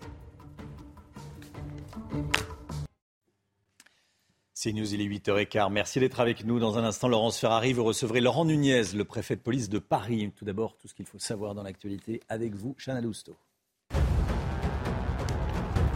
Troisième et dernier jour à Marseille pour Emmanuel Macron. Cette journée sera consacrée au social. Hier, le chef de l'État était en déplacement à l'école Saint-André dans le quartier La Castellane. Emmanuel Macron s'est dit favorable à une réduction du temps des vacances scolaires sur la période estivale. L'affaire de la diffusion de vidéos à caractère sexuel de Benjamin Griveaux. Le procès s'ouvre aujourd'hui. L'activiste russe Piotr Pavlensky et sa compagne Alexandra de Tadeo seront jugés pendant deux jours à Paris pour atteinte à l'intimité de la vie privée. Je rappelle que la diffusion de ces images en 2020 avait entraîné la chute du ténor de la majorité, à l'époque candidat à la mairie de la capitale. Et puis les soldes d'été débutent aujourd'hui et vont durer jusqu'au 25 juillet. Mais cette année, l'inflation s'invite au milieu des promotions. Alors les commerçants ne s'attendent pas à faire des chiffres de vente records. Plusieurs départements d'outre-mer verront les soldes commencer plus tard dans la saison. C'est également le cas de la Corse où il faudra attendre le 12 juillet prochain. Laurence, vous recevez ce matin le préfet de police de Paris. Bonjour Laurent Nouniès. Bonjour. Merci d'être euh, sur CNews ce matin pour évoquer euh, euh, ce qui s'est passé à Nanterre. Peut-être d'abord un premier bilan de la nuit, une nuit de heurts et de violence à Nanterre, après la mort de ce jeune homme de 17 ans tué par un policier à la suite d'un refus d'obtempérer. Quel est le bilan de cette nuit? Est-ce que côté interpellation et côté blessé? D'abord, évidemment, à la demande du ministre de l'Intérieur, hein, donc j'avais j'avais bâti en tant que préfet de police, en lien très étroit avec euh, le préfet des Hauts-de-Seine, avec mes directeurs des services de police, euh, un dispositif qui se voulait extrêmement réactif, puisque nous attendions à ce qu'il y ait euh, des heures cette nuit, la nuit passée à Nanterre. Donc nous avions bâti un dispositif de police qui était extrêmement mobile et qui a fait face à des petits groupes d'individus réactifs, très, très mobiles, qui voulaient s'en prendre aux forces de l'ordre, voulaient s'en prendre aux biens. Et donc je tiens évidemment ce matin à remercier euh, les forces de police, des compagnies républicaines de sécurité, des gendarmes mobiles, des forces de la préfecture de police, qui se sont mobilisés toute la nuit. C'était 350 euh, fonctionnaires et militaires, euh, fonctionnaires de police militaire de la gendarmerie qui étaient mobilisés essentiellement hein, sur Nanterre et qui ont fait un travail remarquable pour éviter des débordements. Donc ces petits groupes se sont se sont euh, engagés dans plusieurs quartiers de Nanterre euh, tout au long de la soirée, puis une partie de la nuit, puisque les derniers incidents se sont terminés à 3h30. Et euh, voilà, donc nous avons systématiquement poursuivi pour chasser ces petits groupes, éviter qu'ils ne commettent des exactions graves. Et il y a eu 24 interpellations. Mhm. Et des blessés côté policiers Il y a eu 24 blessés légers parmi les, forces de police et les militaires de, la gendarmerie. Et nous déplorons quelques, enfin, 42 véhicules brûlés. Il y a eu deux ou trois engins également de poids lourds, engins euh, de chantier qui ont été euh, brûlés, quelques cabanes également euh, de chantier, et puis surtout les forces de l'ordre ont évité, comme, ont tenté de le faire un certain nombre de, personnes, ont évité que des personnes entrent ou dégradent, brûlent des commerces ou certains bâtiments publics. Et je veux à nouveau saluer leur action. Ce dispositif policier, 350 personnes, sera pérenne, c'est-à-dire que ce soir, après-demain soir, il y aura encore euh, d'autres, euh, ce type de, mais Évidemment, ce dispositif, il se prolongera autant que de besoin. Mais enfin, moi, je veux aussi euh, appeler au calme. Voilà, il faut, il faut raison garder.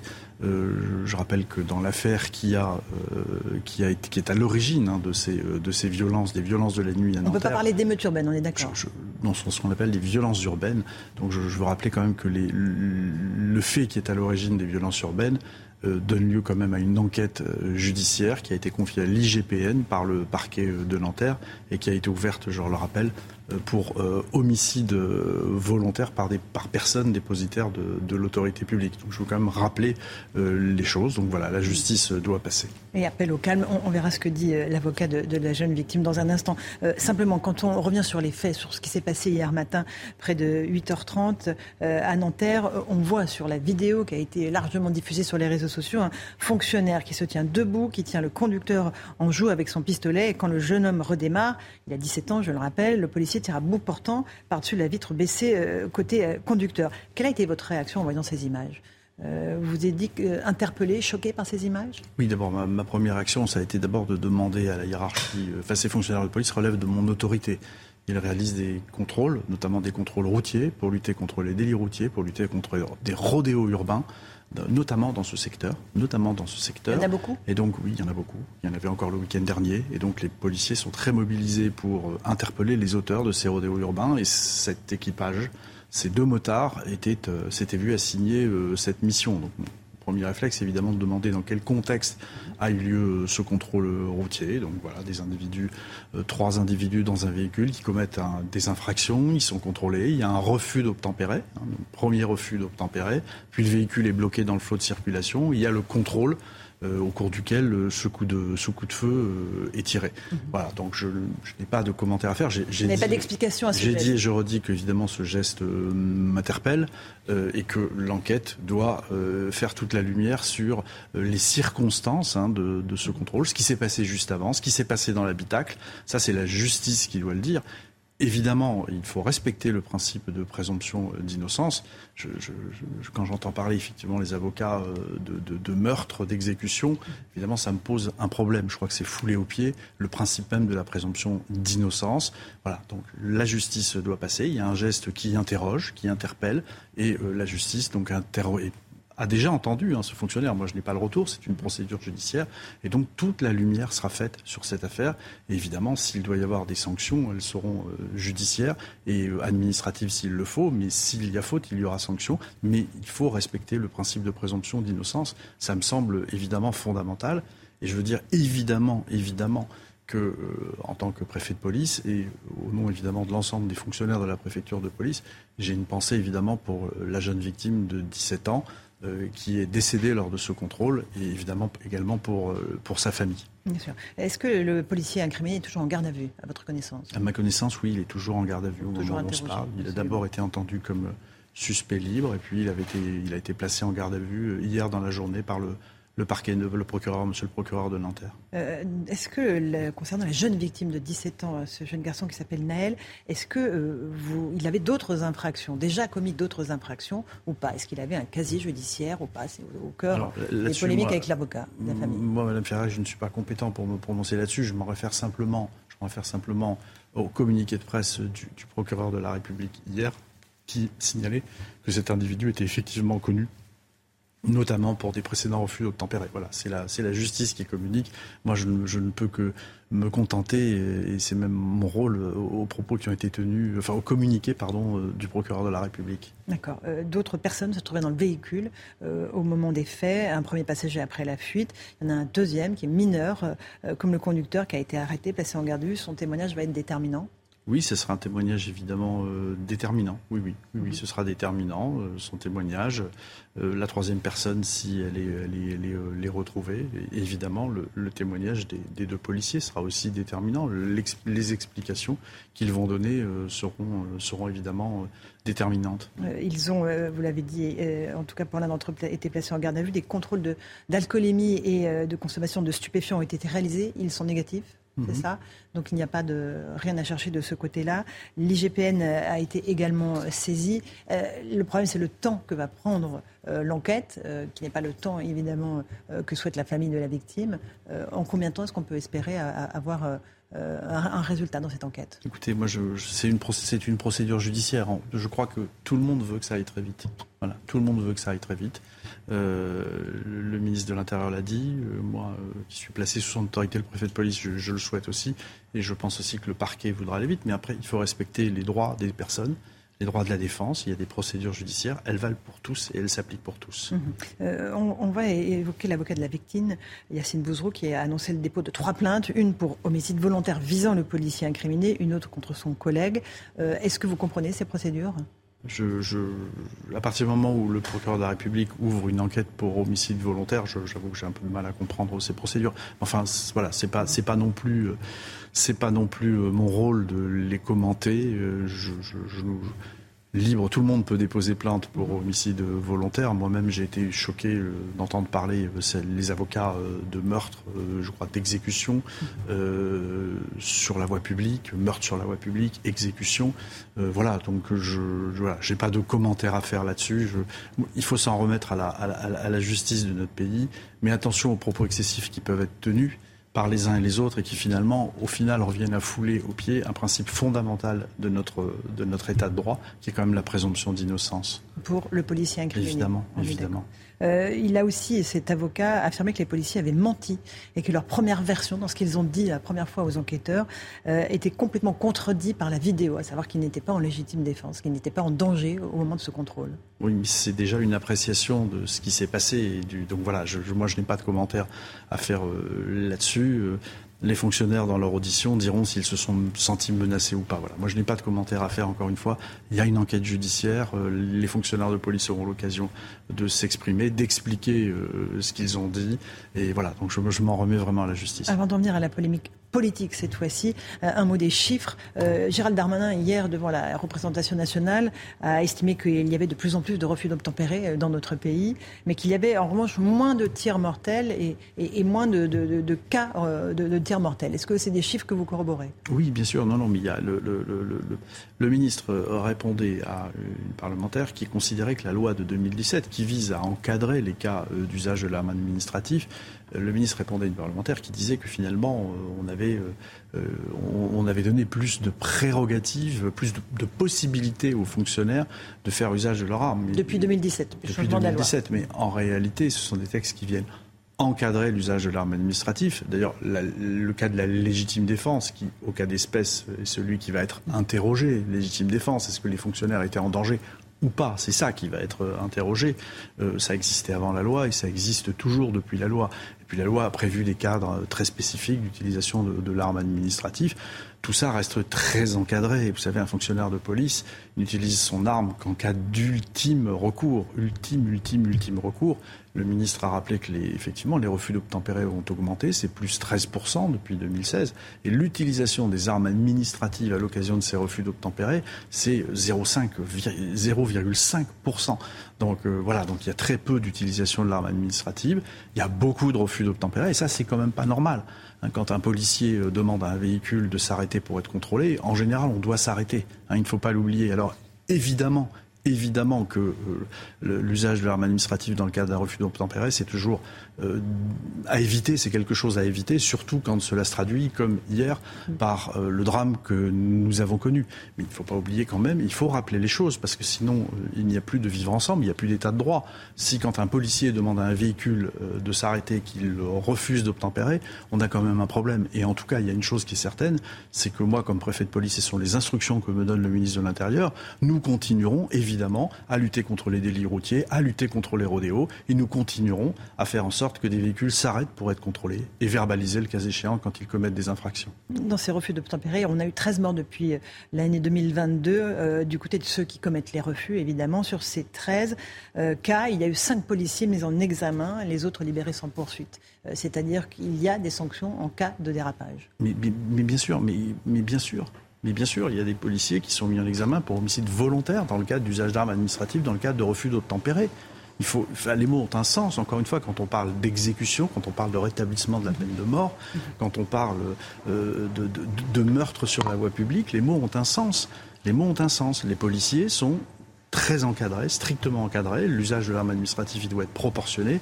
Et évidemment, quand il entraîne des blessures graves blessures, voire des blessures mortelles, euh, évidemment qu'ils doivent encore plus se justifier et qu'ils sont soumis à des poursuites pénales euh, quand euh, il y a une faute de leur part. il faut vraiment le rappeler, puisqu'on a l'impression quand on entend, quand on entend au cours de la journée écoulée les propos tenus par les uns et les autres, on, a l'impression que tout ça est mis de côté et que ça n'existe pas. Mais non, la réalité, c'est bien celle-là. D'accord. Est-ce qu'il n'y a pas un problème de formation des policiers euh, au tir avec des armes à feu?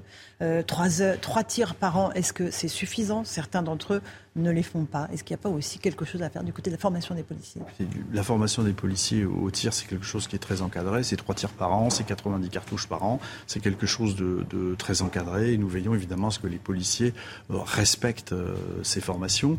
Euh, je, rappelle qu'en cas de refus d'obtempérer, hein, l'utilisation de l'arme administrative, ce sont, ce sont des, choses qui se jouent parfois en un quart de seconde.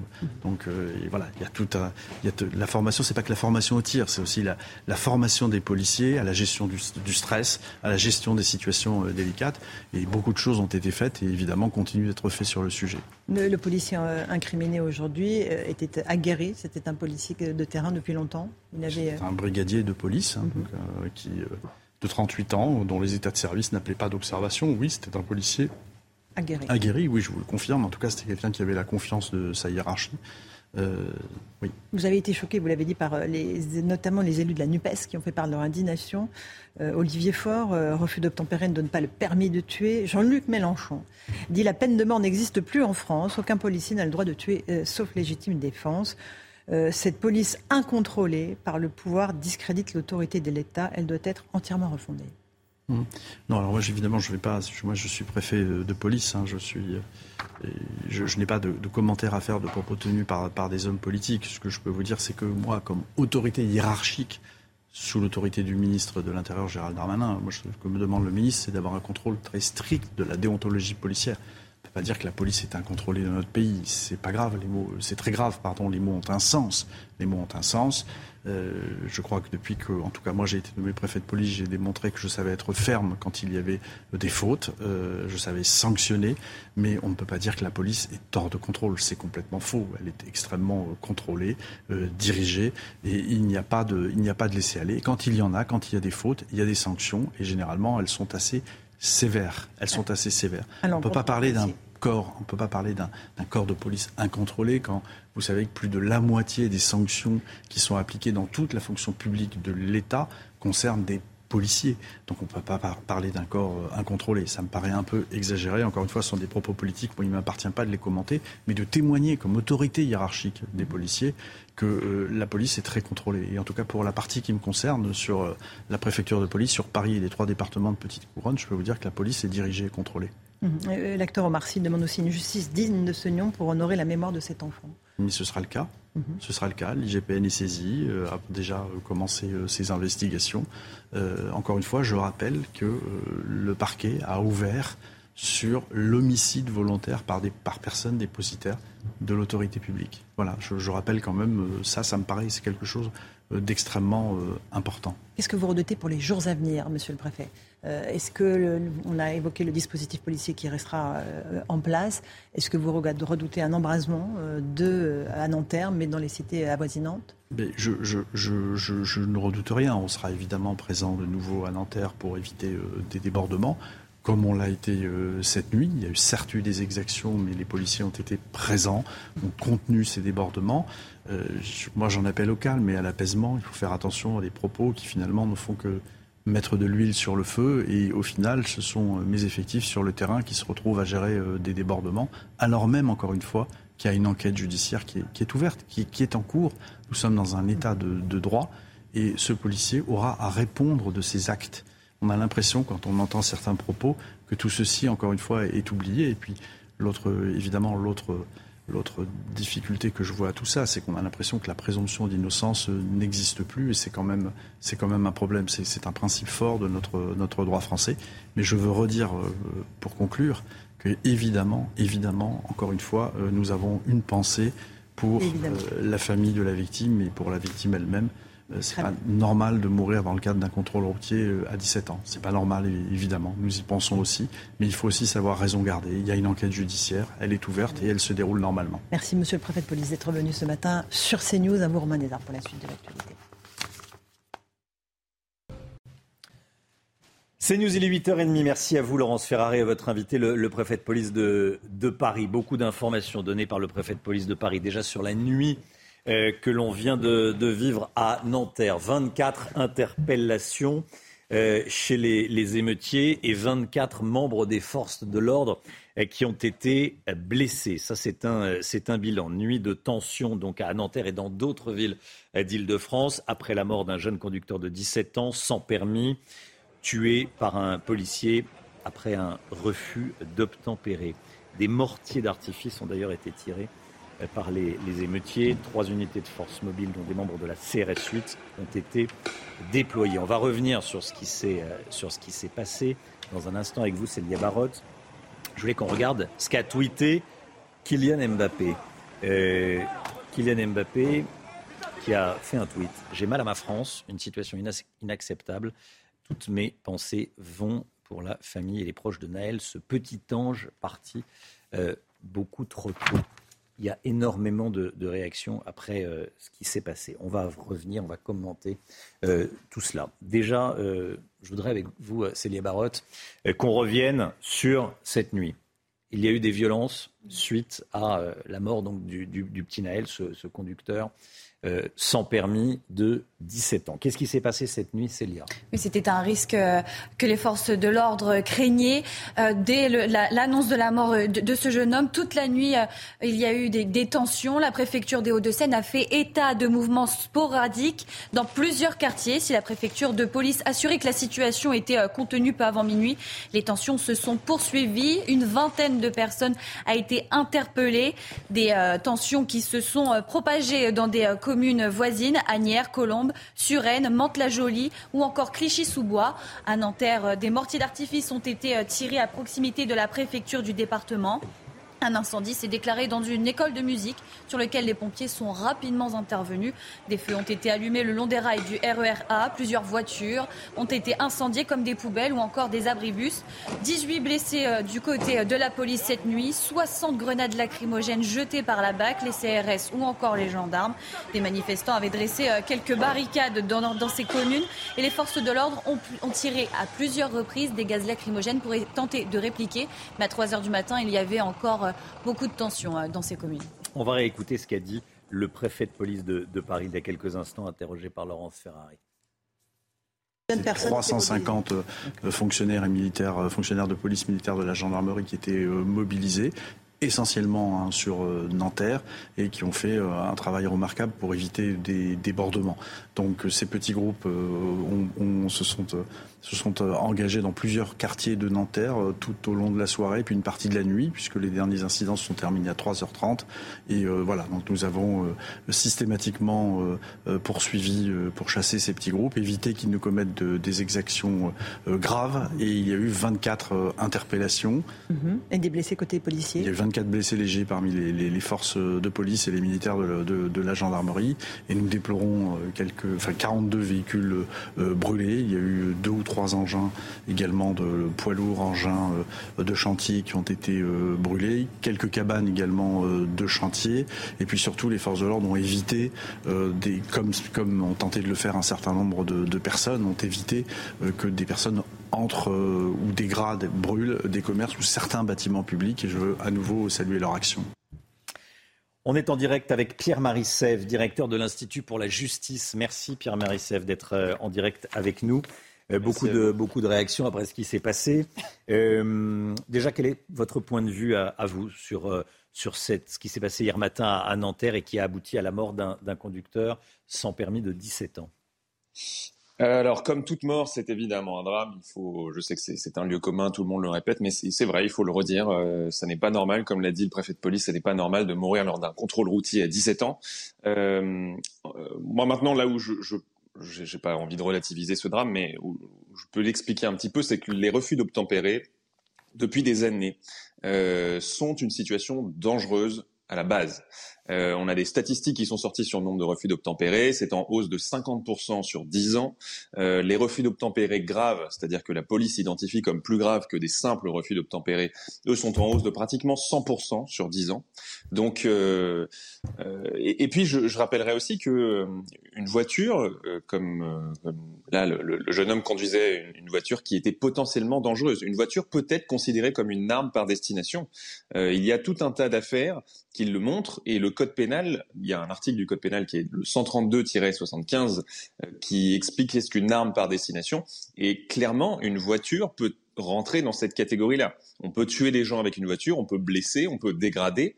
Euh, la Cour de cassation l'a d'ailleurs reconnu à de nombreuses fois, une voiture peut être une arme par destination. L'enquête. Oui. oui. Pierre-Marie Sèvres. Bah, moi, je, je, vois tout un tas d'affaires euh, que, que j'ai. J'ai un, de mes abonnés sur Twitter qui a fait une petite liste d'affaires ces dernières années qui ont qui ont été engendrées par des refus d'obtempérer, par des courses poursuites avec la police. Euh, par exemple, le 29 mai 2022, une femme de 24 ans été mortellement fauchée dans Paris. Il y a une course poursuite à Aulnay-sous-Bois avec la police. Le chauffard tue une famille entière le 25 avril 2021. Euh, à Lorient, un enfant a été tué par un chauffard en refus d'obtempérer, deux policiers tués par un chauffard qui leur a foncé dessus délibérément. Enfin bref, euh, ce refus d'obtempérer, on ne sait pas ce qu'il aurait pu donner. Le refus d'obtempérer est par définition une situation dangereuse. Pierre-Marie Sèvres, vous restez bien avec nous. Euh, Célia Barotte avec nous. que dit la loi en termes de légitime défense? Parce que l'enquête devra le dire. Est-ce que le policier était ou non en légitime défense? Oui, euh, la, police des polices va analyser les conditions dans le cadre euh, dans lesquels euh, les policiers utilisent leurs armes. Et justement, pour Nanterre, nous allons étudier quelles conditions le policier a remplies. Alors, si le chauffeur ne, ne veut pas s'arrêter, les forces de l'ordre ont d'abord la possibilité de déployer des stop sticks ou encore des herses. Le conducteur qui prend la fuite, en revanche, mais qui n'utilise pas son véhicule comme une arme pour viser les policiers, les policiers ont, ne sont pas autorisés à utiliser leur pistolet contre le, conducteur. Ils ont pour consigne de relever la plaque d'immatriculation et la voiture sera signalée. L'automobiliste sera ensuite convoqué. En revanche, si euh, la voiture en fuite menace les policiers et si la vie des policiers est menacée, les forces de l'ordre peuvent avoir recours à leurs armes. La légalité de ce geste est alors déterminée par la notion de légitime défense, donc des conditions avec lesquelles il va falloir analyser les images, notamment grâce à la vidéo euh, qui a été transmise par cette riveraine. Merci Célia Barotte. Pierre-Marie Sèvres, euh, l'enquête va devoir déterminer si le policier a été ou pas mis en danger par le conducteur sans permis, s'il était en légitime défense. On vient de le voir avec Célia. Alors, je, crois qu'il y a aussi un autre régime juridique qui s'applique depuis 2017, selon lequel, à partir du moment où il y a où euh, un, conducteur peut, par un refus d'obtempérer, euh, peut potentiellement, c'est le policier qui doit le déterminer, mais peut potentiellement euh, commettre un, acte dangereux, soit pour le policier, soit pour autrui, alors le policier a le droit de faire usage de son arme. C'est un régime on, appelle ça exorbitant de droit commun, donc euh, différent de ce que les citoyens peuvent avoir. Euh, mais alors ça, tout ça, malheureusement, euh, c'est très difficile de se prononcer là-dessus dans les médias. on ne sait absolument pas ce que l'enquête va prévoir. Moi, j'ai vu j'ai vu une vidéo qui tendrait, euh, qui tendrait à penser que le danger, en tout cas, n'était pas euh, flagrant, mais on ne sait pas du tout ce qu'il en est réellement. Il y a, il y a plusieurs angles. Enfin, c'est l'IGPN qui va devoir étudier tout ça. Euh, euh, mais en tout cas, ce qui est certain, c'est que le, le, le, régime que, juridique qui s'applique à la police et à cette situation-là est exorbitant de droit commun. Et, et quand un policier voit et c'est toute la difficulté de la chose, c'est en quelques secondes se dire euh, oui, il y a un danger pour moi ou pour autrui ou pas, je peux tirer ou pas. je dis quelques secondes, mais en fait c'est un quart de seconde. Euh, toute la difficulté est là et ils ont un régime particulier que le juge d'instruction évidemment et le parquet va, connaître et va, suivre pour euh, décider de la culpabilité ou pas de ce policier. Pierre-Marie vous restez bien avec nous. On va écouter à nouveau un, extrait de l'interview de, de Laurent Nunez qui était avec nous il y a, il y a quelques instants, notamment sur, sur l'enquête. Écoutez. c'est une, une, procédure judiciaire. Hein. Je crois que tout le monde veut que ça aille très vite. Voilà, tout le monde veut que ça aille très vite.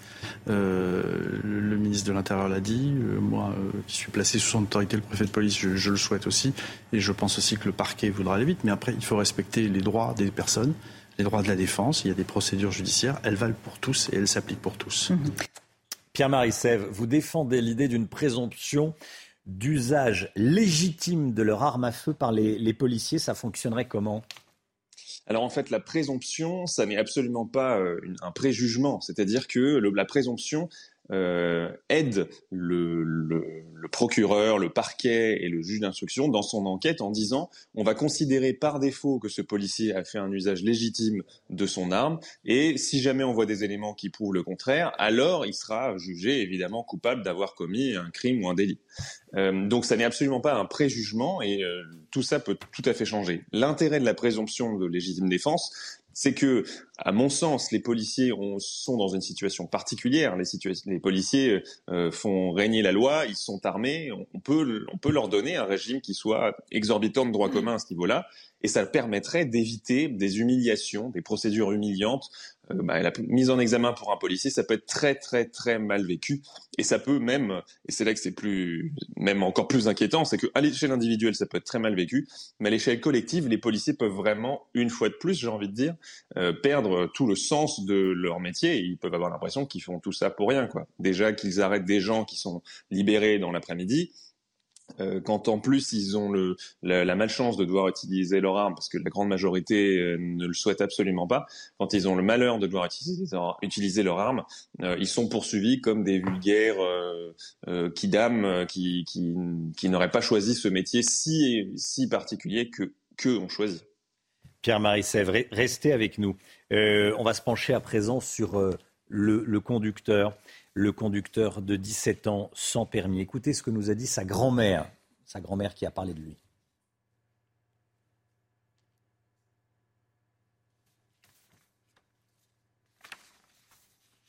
Il est adorable. Il fait des petites bêtises comme tout le monde, comme tout le monde. Euh, ça veut dire un délinquant, on peut le tuer. Il n'est pas délinquant, il est rien. C'est un gentil garçon qui va à l'école. Il est très très bien. Les policiers pour se cacher, ils disent c'est un délinquant. Tout le monde est délinquant. Tout ce qu'ils ont tué, les policiers, ils sont délinquants. Alors j'ai rien compris moi. Ils ont tué mon petit-fils et je vais être bien. Je suis pas bien moi du tout. Je suis pas bien. Je suis contre le gouvernement moi. Je me suis pas bien mon fils. Je fais bien. Ils m'ont tué mon petit-fils. Ils m'ont esquinté mon petit-fils la tristesse d'une grand-mère euh, qui dit mon petit-fils n'était pas un délinquant. Qu'est-ce qu'on sait euh, de la victime, du, conducteur de, 17 ans euh, tué? Alors pour l'instant, deux versions sur le profil de la victime s'opposent. Celle de, ses proches et de ses amis concernant un jeune sans histoire, avec peut-être des, infractions à, son encontre. Mais pour l'instant, sa famille défend toute condamnation et un casier judiciaire vierge concernant euh, les sources policières euh, que nous avons pu, euh, avoir. Apparemment, la victime était connue des services de police pour conduite sans permis, plusieurs refus d'obtempérer et usage de stupéfiants. Bien sûr, c'est l'enquête qui fera la lumière sur le profil exact de cette victime. Beaucoup de réactions, notamment des, réactions politiques, des réactions également de sportifs. Hein. On l'a vu il y a quelques instants, la réaction de Kylian Mbappé Hein, euh, j'ai mal à ma France, une situation inacceptable. Euh, tweet Kylian Mbappé, toutes mes pensées vont pour la famille et les proches de Naël, ce petit ange parti euh, beaucoup trop tôt. Gauthier Lebret, beaucoup de réactions politique également. Hein. Exactement, à commencer par celle de, Jean-Luc Mélenchon. On a entendu Laurent Nunez lui répondre il y a mm. quelques instants, dénoncer la récupération politique et les mots de la France insoumise, puisque Jean-Luc Mélenchon parle de peine de mort. Il dit que la peine de mort n'existe plus en France, comme si elle était revenue hier. Il dit que la France insoumise a multiplié les alertes et il parle de police incontrôlée, comme si le préfet de police ne contrôlait, plus ses troupes. Alors pareil pour Antoine Léaumont, député La France insoumise, qui dit substantiellement la même chose. Il faut savoir que Antoine euh, Léaumont, et c'est euh, dénoncé notamment par les policiers de Nanterre, eh bien, est venu avec plusieurs de ses collègues inspecter le commissariat sur les coups des 2 heures euh, du matin. C'est un droit hein, d'un député. Les députés ont le droit de venir dans les commissariats pour voir comment sont incarcérés les gardés à vue. Évidemment, ils l'ont fait hier avec un message politique des arrière-pensées politiciennes. Alors cette récupération politique est dénoncée par euh, notamment euh, la majorité, le député euh, Mathieu Lefebvre Renaissance, qui dit que la mort d'un homme est évidemment un drame et toute la lumière sera faite sur ce qui s'est passé à Nanterre. Mais où sont les condamnations des refus d'obtempérer par la NUPES qui, toutes les 30 minutes, mettent en péril la vie de nos forces de l'ordre et nos concitoyens. Vous savez que donc Gérald Darmanin, qui doit s'exprimer dans quelques minutes à la préfecture de police de, Paris, dans la cour de la préfecture de police, a dit qu'une enquête de l'IGPN était donc euh, ouverte. Hein. L'IGPN enquête à chaque fois qu'un policier fait usage euh, de son arme. On a entendu ce matin le Rassemblement euh, national. Marine Le Pen qui n'a pas réagi pour le moment. Elle a refusé de répondre aux questions hier à l'Assemblée nationale car elle elle a expliqué qu'elle n'avait pas vu euh, la vidéo, tandis qu'Eric Ciotti euh, et les Républicains veulent apporter leur soutien aux forces de l'ordre qui étaient en première ligne hier face aux émeutes à Nanterre. Voilà, Nanterre, est-ce qu'il y a eu récupération politique de LFI la, la question se, euh, se pose. Euh, vous faites bien de le préciser. Gérald Darmanin, le ministre de l'Intérieur, va euh, s'exprimer dans, dans un instant. il va s'exprimer, il sera en direct donc sur, sur CNews. Gérald Darmanin en direct sur CNews dans, dans un instant depuis la préfecture de, police de Paris. Le temps que le préfet, qui était dans nos studios il y a quelques instants, arrive à la préfecture de, de police de, de Paris. Je voulais qu'on réécoute ce que nous a dit à 7h10 sur ce plateau en direct sur, sur CNews dans la matinale, Michael Taverne. Il est député Rassemblement national du Nord et ancien policier. Il est revenu sur la nuit d'émeute et sur ce qui s'est passé hier matin. On s'en prend encore euh, malheureusement aux gens qui habitent euh, dans ces quartiers, qui sont les premières victimes de ces violences. Mais avant tout, je voudrais quand même avoir une pensée pour la famille de ce jeune de 17 ans. Euh, la mort d'un homme est toujours dramatique, tragique. Et je pense aussi à ce policier, puisque hier, dans l'exercice de sa mission, sa vie a totalement basculé. Et vous savez, j'ai été policier pendant 22 ans. J'ai été confronté à plusieurs reprises à des refus tempérer, et tout se joue en une fraction de seconde. Et aujourd'hui, la justice est saisie. L'IGPN est saisie. Donc la récupération politique de la France insoumise, maintenant, ça suffit. Euh, il faut faire preuve de responsabilité. Il y a une enquête judiciaire, laissons euh, la justice faire son travail. Euh, et ensuite, vous savez, il y a aussi un point extrêmement important. C'est que le cadre légal, ici, donc le 435 du Code de sécurité intérieure, n'est pas forcément connu par les policiers. C'est une usine à gaz. Et il faut absolument recentrer la formation continue des policiers. J'ai alerté à plusieurs reprises le ministre de l'Intérieur à ce sujet. Il ne m'a jamais répondu. Le président de la République en 2021 avait euh, en, tout cas assuré que 50% du temps de service des policiers serait consacré à la formation continue. Aujourd'hui, on est loin, euh, on est loin d'y être. Voilà, Michael Taverne qui était avec nous. Le ministre de l'Intérieur va donc prendre la parole euh, d'ici euh, quelques minutes. En attendant, je voulais qu'on revienne sur ce qui s'est passé euh, cette nuit à Nanterre, Chana. Hein. Oui, je rappelle ces chiffres que nous a donné Laurent Nunez sur l'antenne de CNews il y a quelques instants. 24 personnes ont été interpellées, 24 policiers, policiers blessés après des affrontements entre émeutiers et forces de l'ordre. Le récit de la nuit est signé Marine Sabourin et Maureen Vidal. Des voitures ravagées par les flammes. Des scènes comme celle-ci se sont produites toute la nuit dans plusieurs quartiers à Nanterre et notamment dans la cité Pablo Picasso. Dès 20h hier, la situation dégénère entre les forces de l'ordre et plusieurs individus. Deux unités de force mobile sont présentes, dont une partie de la CRS 8 spécialisée dans les violences urbaines. Ciblés par des jets de mortier d'artifice et face au nombre d'émeutiers, certains policiers sont obligés de rebrousser chemin. Des barricades sont dressées par plusieurs individus. Du mobilier urbain est détruit, abribus, panneaux publicitaires et poubelles. En témoignent ces images filmées un peu plus tôt dans la soirée. Des scènes qui se déroulent au pied des bâtiments devant les riverains. La préfecture assurait que la situation était contenue peu avant minuit, mais les tensions se sont étendues dans plusieurs communes voisines. Voilà, 24 interpellations et 24 blessés parmi les, forces de l'ordre. Ces émeutes dont on vous parle depuis le début de la, matinale ont pour, euh, euh, cause ce qui s'est passé hier matin à, Nanterre. Hein. je rappelle que le policier qui a ouvert le feu est toujours en garde à vue euh, ce matin pour homicide volontaire. Une autre enquête a été ouverte pour refus d'obtempérer et tentative d'homicide volontaire sur personne dépositaire de l'autorité publique. Alors retour sur les faits avec Mathilde Ibanez, Sandra Buisson et Célia Barotte. Hier, vers 8h30 du matin, des policiers souhaitent contrôler un véhicule circulant sur une voie de bus. Le conducteur, un jeune homme de 17 ans, a d'abord refusé de s'arrêter, puis a obtempéré avant de redémarrer. Selon les informations policières, l'automobiliste aurait foncé sur l'un des agents, mais une vidéo des faits, publiée sur les réseaux sociaux, montre le fonctionnaire debout, côté conducteur, et ouvrant le feu avec son arme administrative sur l'homme au volant. Des images accablantes, selon le maire de la ville des Hauts-de-Seine. Je souhaite que l'enquête qui est ouverte euh, euh, aille jusqu'au bout. L'immense aspiration de tous les habitants de cette ville, euh, c'est que toute la vérité soit faite. La voiture qui transportait trois personnes a terminé sa course encastrée dans un poteau quelques mètres plus loin. Le passager avant a pris la fuite, celui à l'arrière a été interpellé et le conducteur, pris en charge par les secours, est décédé à 9h15. Sur les lieux du drame, les proches du jeune homme évoquent avec beaucoup d'émotion une injustice. Il n'y avait personne devant, il pouvait écraser personne, il n'y avait pas de délit de fuite, on le voit clairement dans la vidéo et j'espère que la justice fera son travail, que justice sera faite. Il ne méritait pas ça, personne ne mérite ça de cette façon-là. Je demande qu'ils prennent perpétuité en fait, voilà. Deux enquêtes ont été ouvertes, dont une pour homicide volontaire par personne dépositaire de l'autorité publique. Elle a été confiée à l'IGPN pour déterminer si le cadre légal d'usage des armes a été respecté.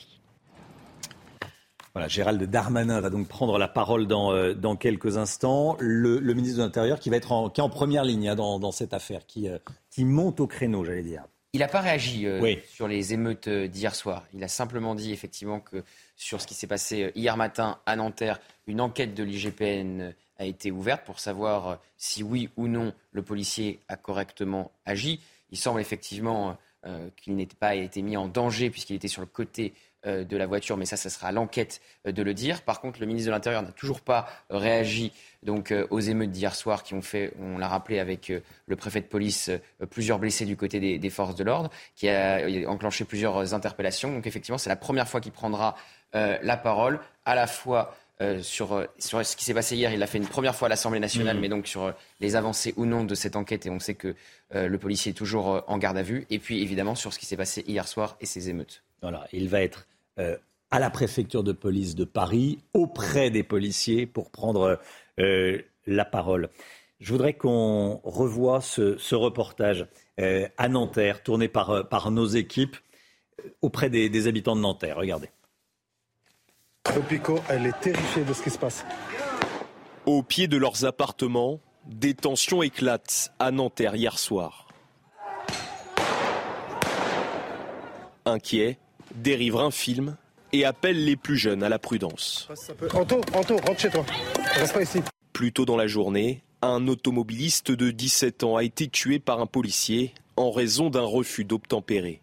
Devant le commissariat de Nanterre, certains habitants pointent du doigt la responsabilité des forces de l'ordre. Les tensions, elles sont le fait de la police, elles ne sont pas le fait des gens qui sont là. S'il y a des tensions, c'est parce qu'il y a quelqu'un qui a été tué. Pourquoi ils veulent faire la violence, les, jeunes hommes dans les quartiers? C'est parce qu'ils en ont marre et c'est répétitif, il y a beaucoup de violence, c'est répétitif, il y a beaucoup de morts. Donc là, il faut faire quelque chose.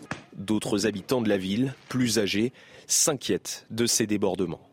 Ça peut partir très très vite et puis euh, tout le monde n'est pas bac plus 5 dans sa tête non plus. Hein. donc euh, bon, euh, je me joins à ce qu'a dit notre maire, Patrick Jarry. Il, a, il comprend la situation et appelle au calme. À Nanterre hier soir, au moins 20 personnes ont été interpellées. Bonjour à tous et bienvenue à l'heure des pros. Ce matin, la mort d'un adolescent de 17 ans est toujours Planning for your next trip? Elevate your travel style with Quince. Quince has all the jet setting essentials you'll want for your next getaway, like European linen, premium luggage options, buttery soft Italian leather bags, and so much more. And is all priced at 50 to 80% less than similar brands. Plus, Quince only works with factories that use safe and ethical manufacturing practices. Pack your bags with high-quality essentials you'll be wearing for vacations to come with Quince. Go to quince.com slash pack for free shipping and 365-day returns.